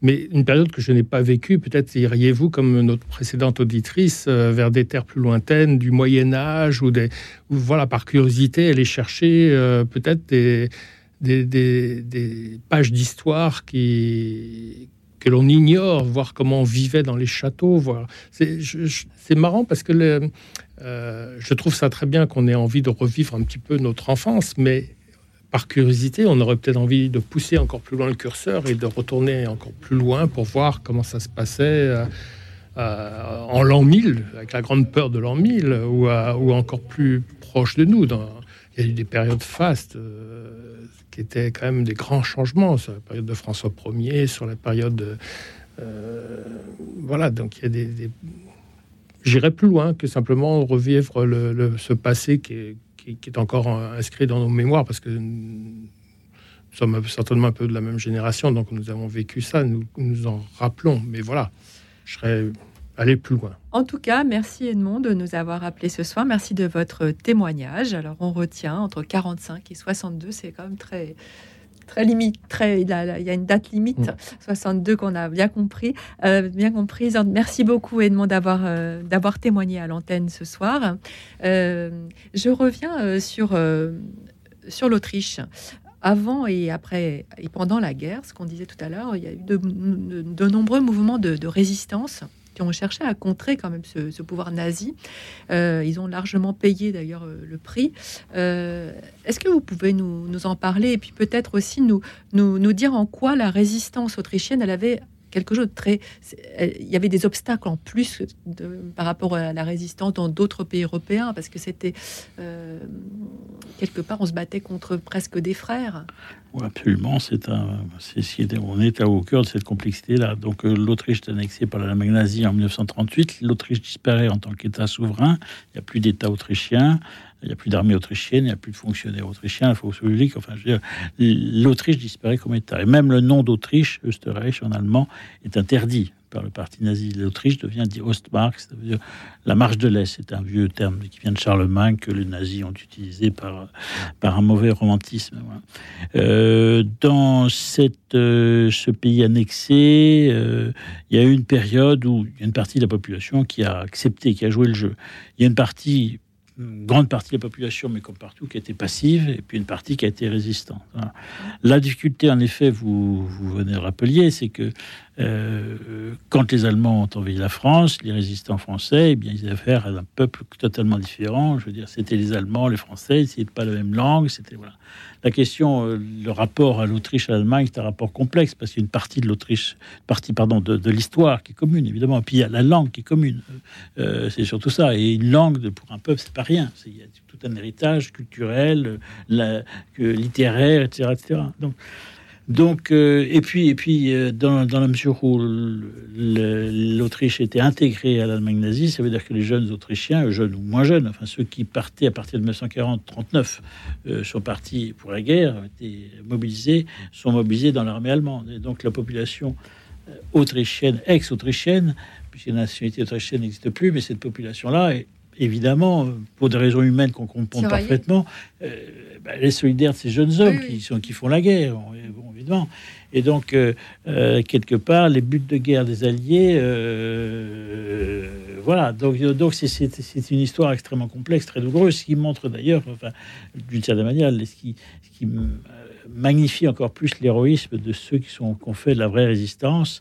Euh, les chiffres existent, hein, euh, ce sont des évaluations, mais schématiquement, de, de 1938 à 1945, 100 000 Autrichiens ont été poursuivis par la Gestapo, chiffre qui est à rapporter encore une fois un pays de 6 millions d'habitants, hein, 6 millions et demi, voilà. Euh, et dont euh, 10 000 euh, euh, Autrichiens qui ont été condamnés à mort et exécutés pour fait de résistance. 10 000, 10 000 personnes, c'est- ce n'est Oui, pas rien. pas rien, c'est pas rien du tout, et vous le montrez très très bien dans votre livre. Et c'est très et, et c'est très subtil justement ces tiraillements qui- qu'il y a dans cette population. C'est euh, je vous propose euh, d'accueillir euh, Jean-Michel. Bonsoir Jean-Michel. Oui, bon- bonsoir, bonsoir. Je m'excuse, j'appelle un peu tard là. Mais voilà, moi j'aurais aimé vivre, mais il y a très très très longtemps, au temps d'Abraham. Voyez, et même avant Abraham, en Mésopotamie, avant Abraham. Pourquoi Parce que c'est là que il y avait le peuple qu'on appelait les Sumériens et ils ont inventé des choses qui sont absolument essentielles. Ils ont inventé les mythes qui ont servi à fonder les premiers récits de la Bible. Par exemple, le déluge, etc. Tout ça, c'est à eux qu'on le doit. C'était des gens qui vivaient très près de la nature, qui observaient sans arrêt les astres, le soleil, la lune, les étoiles, la terre, le fleuve, puisqu'ils avaient le Tigre et le Froid, de deux immenses fleuves. Donc, ils, vivaient avec la nature, voyez Et le- leur religion était, euh, était, très, très simple et était basée aussi sur euh, des, phénomènes naturels. Donc, euh, moi, je vais pas la détailler, mais elle était- c'était assez intéressant. Et c'est à, à cause d'eux, c'est chez eux que sont nés les grands récits, les grands mythes qui ont donné les récits de la Bible, de la Genèse, etc. Et donc, notre civilisation tout entière a, commencé à cet endroit, à ce moment-là, vous voyez. voilà. Alors on va faire réagir euh, nos, nos invités. Marc euh, Alors Gardner. peut-être que moi je suis pas je suis pas historien, je suis pas mais mais j'aime beaucoup ce- cette civilisation. Voilà. La période, alors euh, au temps d'Abraham et même avant, vous nous dites. hein. C'est- Même c'est- avant Abraham. Même oui. avant Abraham. Alors là, c'est certain que c'est passionnant. C'est certain qu'on aura plus de difficultés à trouver de- des documents et de l'information. Mais malgré tout, il y a des auteurs qui amènent qui des théories qui sont loin d'être euh, inutiles et, euh, et qui, qui permettent comme ça de se forger et de de comprendre un petit peu plus le mouvement, notamment la- le- ce qui s'est passé en Palestine à cette époque-là et les Ah oui. courants euh, entre le peuple de Canaan qui était parti en Égypte, qui, a- Oui. qui- qui est revenu, qui Bien sûr. en fait il- tout ce que dans la Bible on, on- on raconte avec la, la traversée de la mer Noire, tout ça, tout, tout ça, il y a, il y a les très belles histoires racontées par la Bible, et puis dès lors que, et là c'est là où les archéologues ont un travail à jouer aussi, parce qu'ils ont euh, là, cette possibilité de dire ah ben ça, ce, ce symbole-là, de vous euh, c'est peut-être effectivement ce peuple-là qui, en se déplaçant, à, absolument, oui. Voilà, il y a, euh, on parlait, enfin j'avais lu un livre, je ne me rappellerai pas le nom de l'auteur comme ça, sur le buisson ardent, et euh, le, il évoquait l'idée que dans la, une vallée de Canaan, il y avait des forgerons qui étaient à l'époque considérés mais comme des, comme des dieux presque. Hein. C'était des gens qui Ah maniaient oui, le feu et donc ils pouvaient euh, faire obtenir absolument ce qu'ils veulent. Et pour maintenir la braise euh, en activité, il fallait donc une, une forge constante, euh, maintenir le feu et que de loin ça faisait comme quelque chose comme ça qui, qui brillait dans la nuit. Donc ça, Absolument, oui. voilà, donc ça permet comme ça d'apporter quelques réponses. euh, mais je pense qu'il faut quand même conserver à la Bible sa part de mystère. Ah, on va, Ah, demander, sûr, on bien va sûr. demander son avis à l'historien. Euh, Jean Sévilla, euh, cette période, elle vous intéresse euh, Euh, Vous je- la je- connaissez bien? Je la connais pas très bien. Moi, je suis plutôt, euh, je connais, je suis plus euh, tourné vers l'histoire contemporaine. Enfin, à partir du XVIIIe siècle jusqu'à aujourd'hui, on va dire. Voilà. Maintenant, euh, votre auditeur a tout à fait raison. De, c'est vrai que c'est important de souligner l'importance des grandes civilisations anciennes qu'on a. Je veux dire, notre société, une société aujourd'hui avec la technologie moderne, une société de l'oubli, de, de l'immédiateté, etc. On a oublié, on a tendance à oublier l'histoire longue. L'histoire longue est fondamentale. Et je veux dire, nous sommes tous. Et l'histoire, c'est pas euh, on est aussi dans une, société qui étant était une société de l'oubli, de la rupture permanente. Or, l'histoire, c'est une continuité, c'est une transmission. Je veux dire, nous sommes tous les héritiers de ces civilisations antiques, euh, la civilisation sumérienne, la civilisation grecque, la civilisation romaine, la civilisation égyptienne, etc. Je veux dire, euh, elles, ont charrié, elles nous ont apporté un patrimoine dont, nous sommes tous redevables et dont, euh, même à travers les différences civilisationnelles qui sont marquées, et dans cet espace qui est Moyen-Orient où, il y où- qui est le lieu de tous les conflits, parce que bien sûr des conflits bibliques en quelque sorte, et toutes les religions se croisent là, tous les peuples, euh, eh bien on retrouve des grandes constantes de, de l'histoire humaine qui malheureusement est souvent tragique. Et est-ce qu'on comprend mieux l'histoire euh, justement contemporaine, moderne, notre époque, euh, à, la, à la lumière de justement quand on est historien, c'est un petit peu ça qu'on cherche en fait. Oui, ah bah, alors on n'a pas besoin de remonter si loin, mais il Non, faut quand même remonter loin. Si on veut comprendre la, la question des, la question moyen-orientale, par exemple, il faut partir pour prendre un, un- un repère, mais qui la, la, la- la- la dissolution de, de- de l'Empire ottoman après, après la Première Guerre mondiale. En fait, on a je sais pas que je n'idéalise pas du tout l'Empire ottoman, mais enfin, il formait une sorte d'unité d'équilibre qui était imparfait et qui a eu ses grandes imperfections. Je pense au génocide arménien, c'est le moins qu'on puisse dire. Mais enfin, euh, il donnait un équilibre à un vaste espace euh, euh, géographique et politique. Et au fond, cet espace-là n'a jamais totalement retrouvé un équilibre depuis, cette, depuis un siècle. Merci en tout cas euh, Jean-Michel d'avoir appelé ce soir. euh, Et merci, pour, merci pour votre émission qui est toujours extraordinaire Bah, merci à vous. et qui me fait beaucoup de bien. C'est vous qui l'a faite, hein, c'est les auditeurs qui Ah, la font vous, aussi. c'est hein, vous aussi qui l'a euh, fait. C'est avec vous aussi. On est, on l'a fait ensemble. On l'a fait tout cas, ensemble, voilà. Merci beaucoup d'avoir appelé, de Merci nous avoir rappelé. C'est, c'est vrai, la, la- ces, ces grands mythes fondateurs euh, euh, d'avant, d'avant même, euh, d'avant même la Bible. Merci Jean-Michel. Euh, nous, nous échangeons ensemble ce soir autour de l'époque à laquelle vous auriez aimé vivre, et je vous propose de remonter le temps pour nous transporter à l'époque médiévale en écoutant musique médiévale, la bourrée des cerfs, euh, interprétée par Frédéric Laurent. Écoute dans la nuit, une émission produite par Radio Notre-Dame et diffusée également par RCF.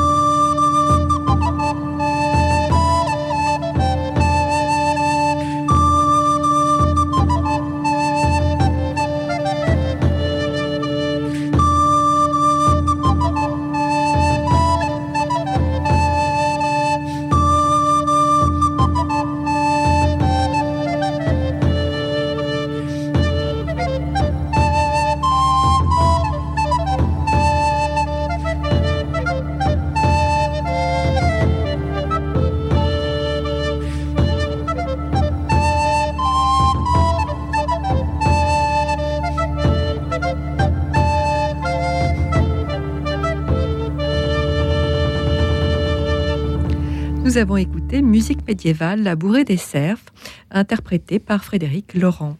Euh, pendant la musique, euh, Marc Gardin, vous, vous, vous vouliez poser une question à Jean Sevilla sur la responsabilité des pays occidentaux. Absolument. Alors, je vous laisse la poser. C'est vous l'inter- l'intervieweur. Pendant cette période-là, justement, à la sortie de la Première Guerre mondiale, au moment où les- la crise commence à, à poindre dans ces pays, le- l'Europe, la France et l'Angleterre avaient un rôle à jouer. Et l'Autriche a espéré ce rôle-là. Et finalement, il ne vient pas. On a une part de responsabilité dans ce- cet échec et dans ce qui va se produire par la suite. Oui, alors il y a en effet une, euh, une espérance de l'Autriche envers les Occidentaux, mais la France et l'Angleterre euh, sont très marquées. La France, qui a soutenu la petite entente, est très marquée par un réflexe anti-Habsbourg et se méfie de l'Autriche parce qu'il y a une méfiance à l'égard d'une éventuelle restauration des Habsbourg. Et ça va conduire à fait qu'on ne va pas s'intéresser à l'Autriche, qu'on va la laisser à son propre sort. Alors l'Autriche va trouver euh, Dolphus ottoman, va aller chercher un allié à l'extérieur qui va être euh, Mussolini. Alors Mussolini, attention à la chronologie, quand il va le chercher, Mussolini est anti-hitlérien. C'est un fasciste, mais le fascisme c'est différent du nazisme. Et puis Mussolini, comme italien, juge que les Italiens sont très supérieurs que la civilisation, euh, que lui est l'héritier de César et que, que Hitler c'est- l'héritier de la, Prusse, si on veut, en quelque sorte, il une forme de mépris. Mais euh, donc euh, euh, Rome va aider d'abord l'Autriche, mais Paris et Londres n'aident pas du tout l'Autriche. Et puis alors le drame de l'Autriche, c'est que Rome va changer de camp, quelque sorte. Alors ça va se faire sur plusieurs années, entre 35 et 36, euh, mais parce que Mussolini, dans ses rêves de grandeur, veut doter l'Italie d'un empire, en quelque sorte. Il va se lancer dans l'aventure de la guerre contre l'Éthiopie, l'Abyssinie, et ce qui va euh, produire, que faire en sorte que euh, conduire la, la Société des Nations à prendre des sanctions contre l'Italie. Euh, la France et l'Angleterre se solidarisent de ces sanctions. Et donc, euh, Mussolini, à partir de ce moment-là, va, opérer un retournement, il va se rapprocher de Hitler. Ce qui fait qu'en 1900, à partir de 1936-37, euh, pratiquement, euh, Mussolini et Hitler marchent dans la main, dans la main. Et l'Autriche, la petite Autriche, n'a plus de soutien extérieur. Euh, Dollfuss, puis son enfin, Schuschnigg euh, fait le chancelier autrichien de 34 à 38, euh, fait plusieurs voyages. il cherche l'appui en France, il n'en trouve pas. Il cherche l'appui à Londres, il n'en a pas.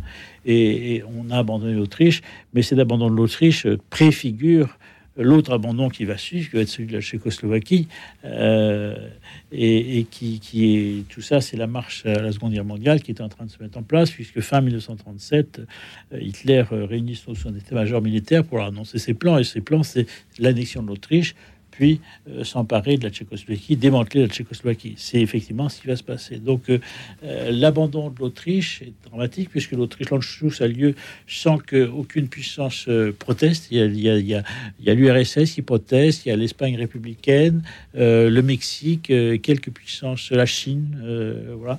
Et, donc un État souverain est euh, disparaît et passe sous la botte nazie sans que personne ne réagisse. Et en fait, ça prépare l'abandon qui va être celui de la Tchécoslovaquie, c'est aussi les, accords de Munich, euh, et, et tout ça prépare la marche à, à la Seconde Guerre mondiale.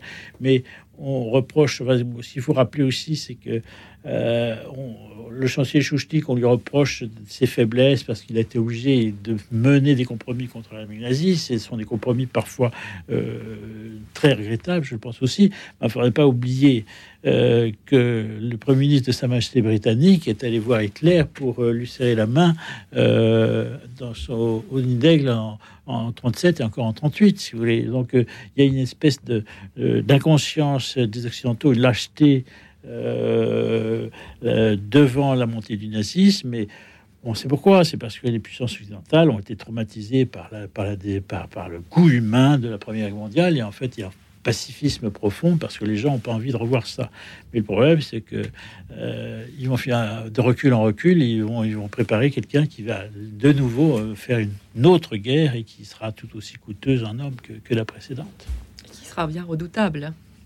Euh, Marc, pour peut-être terminer, euh, votre, euh, votre premier roman s'intitulait Les Adieux de Fontainebleau. Il était consacré à la défaite, enfin, il parlait de la défaite de, de Waterloo. Là, ce roman-ci, Le Médaillé de Sainte-Hélène, traite de la même époque historique. Alors, moi, je voulais juste vous savoir. Le, le premier, c'était pas la défaite de Waterloo. En fait, c'est Ah, la, non, non, c'est pas, c'est la campagne de France. Donc, c'est 1813-1814 qui va préfigurer Waterloo, mais il y aura la période de l'île d'Elbe et des 100 jours qui vont s'inscrire dans entre temps.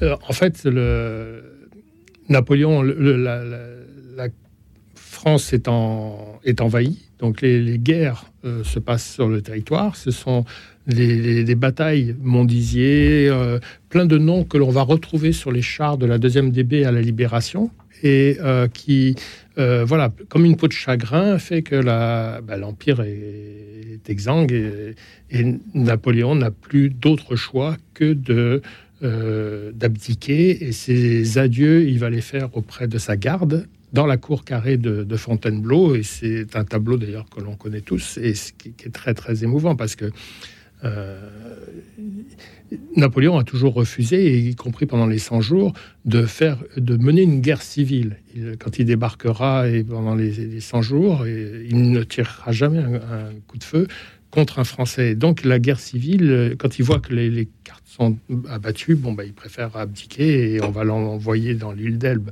Mais euh, c'est ça, c'est cette période-là où, où les plus fidèles des fidèles, dont l'abbé Douaillère, Cambronne, etc., sont restés autour de l'empereur jusque dans le dernier carré et qui préfigurera bien sûr Waterloo. Quoi. Mais alors pourquoi cette fascination? Enfin, pourquoi On comprend, hein, parce que y a, y a- vous n'êtes pas le seul à être fa- fasciné par Napoléon, loin de là, mais pourquoi? Pourquoi, pourquoi, pourquoi lui? Pourquoi lui? Ça, c'est vrai, c'est, on, va, on va repartir pour deux heures là, parce que c'est, c'est passionnant. C'est le, euh, je- comme je disais, moi, je, je suis né à Gap dans les Hautes-Alpes, c'est sur la route Napoléon. L'entrée de la ville et la sortie de la ville sont ornées des deux aigles qui euh, étaient à l'entrée du, château de Fontainebleau. Parce que Napoléon, le 5 et 6 mars 1815, on, part- on a passé là euh, une nuit et en déclarant ici je suis en France. Et depuis tout petit, je baignais là-dedans. Ma grand-mère m'avait offert un très beau livre sur Napoléon. Le drapeau du bataillon corse est encore dans le musée de Gap, puisque c'est là où Napoléon l'a échangé contre le drapeau tricolore. Et puis peu après, ça va être la rencontre de la Fraie euh, du côté de Grenoble. Tout ça m'a toujours inspiré. Enfin, j'ai trouvé il y avait un côté un peu magique à cette histoire. Et, voilà, j'ai voulu en savoir plus. Et puis. euh, une fois qu'on met le doigt dans l'engrenage, euh, on veut en savoir plus, on veut toujours aller plus loin. Napoléon, ça vous, ça vous parle, Jean Sévilla vous, vous- C'est une période Oui, qui... un jugement assez critique sur. euh, Ah bah. voilà, je- j'admire assez l'œuvre administrative euh, de Bonaparte, voilà, euh, qui toutes les masses de granit, ce qu'il a posé sur les, c'est, c'est les bases de la France moderne. Voilà. Euh, je pense que ce- ce- il a fait. il- sur le plan de sa politique extérieure, il a, je pense qu'il a fait des dégâts. Il a déclaré la guerre à toute l'Europe. Alors, ça a apporté de la gloire militaire à la France, mais enfin, il y a un déséquilibre profond.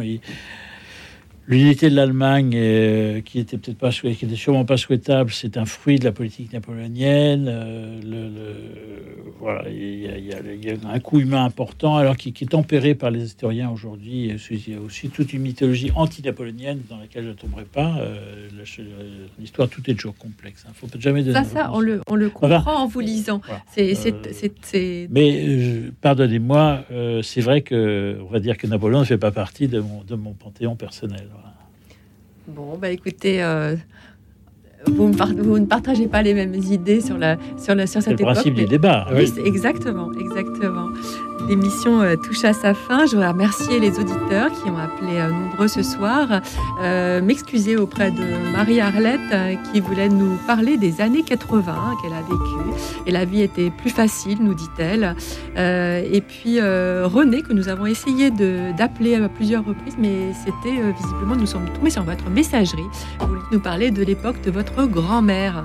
Eh bien, écoutez, il faudra rappeler pour une autre émission. Nous serons très heureux de prendre vos appels. Un très grand merci à vous, euh, Jean Sévilla, journaliste, écrivain, historien, auteur de Cette Autriche qui a dit non à Hitler, 1930-1945, paru chez Perrin. Et merci à vous, Marc Gardner, euh, ancien rédacteur en chef du groupe Prisma et auteur de Le, Mé- Le Médaillé de Sainte-Hélène, paru chez Frison Roche, belle lettre. Merci à tous les deux d'avoir été à nos côtés ce soir. Euh, merci à toute l'équipe. Euh, merci à Alexandre Lambert, le réalisateur. Merci à Valérie et François, nos deux bénévoles qui ont pris vos appels au standard. Il me reste à vous souhaiter une nuit douce et reposante, car demain, soyez-en sûrs, nous accueillerons la lumière étincelante du jour nouveau.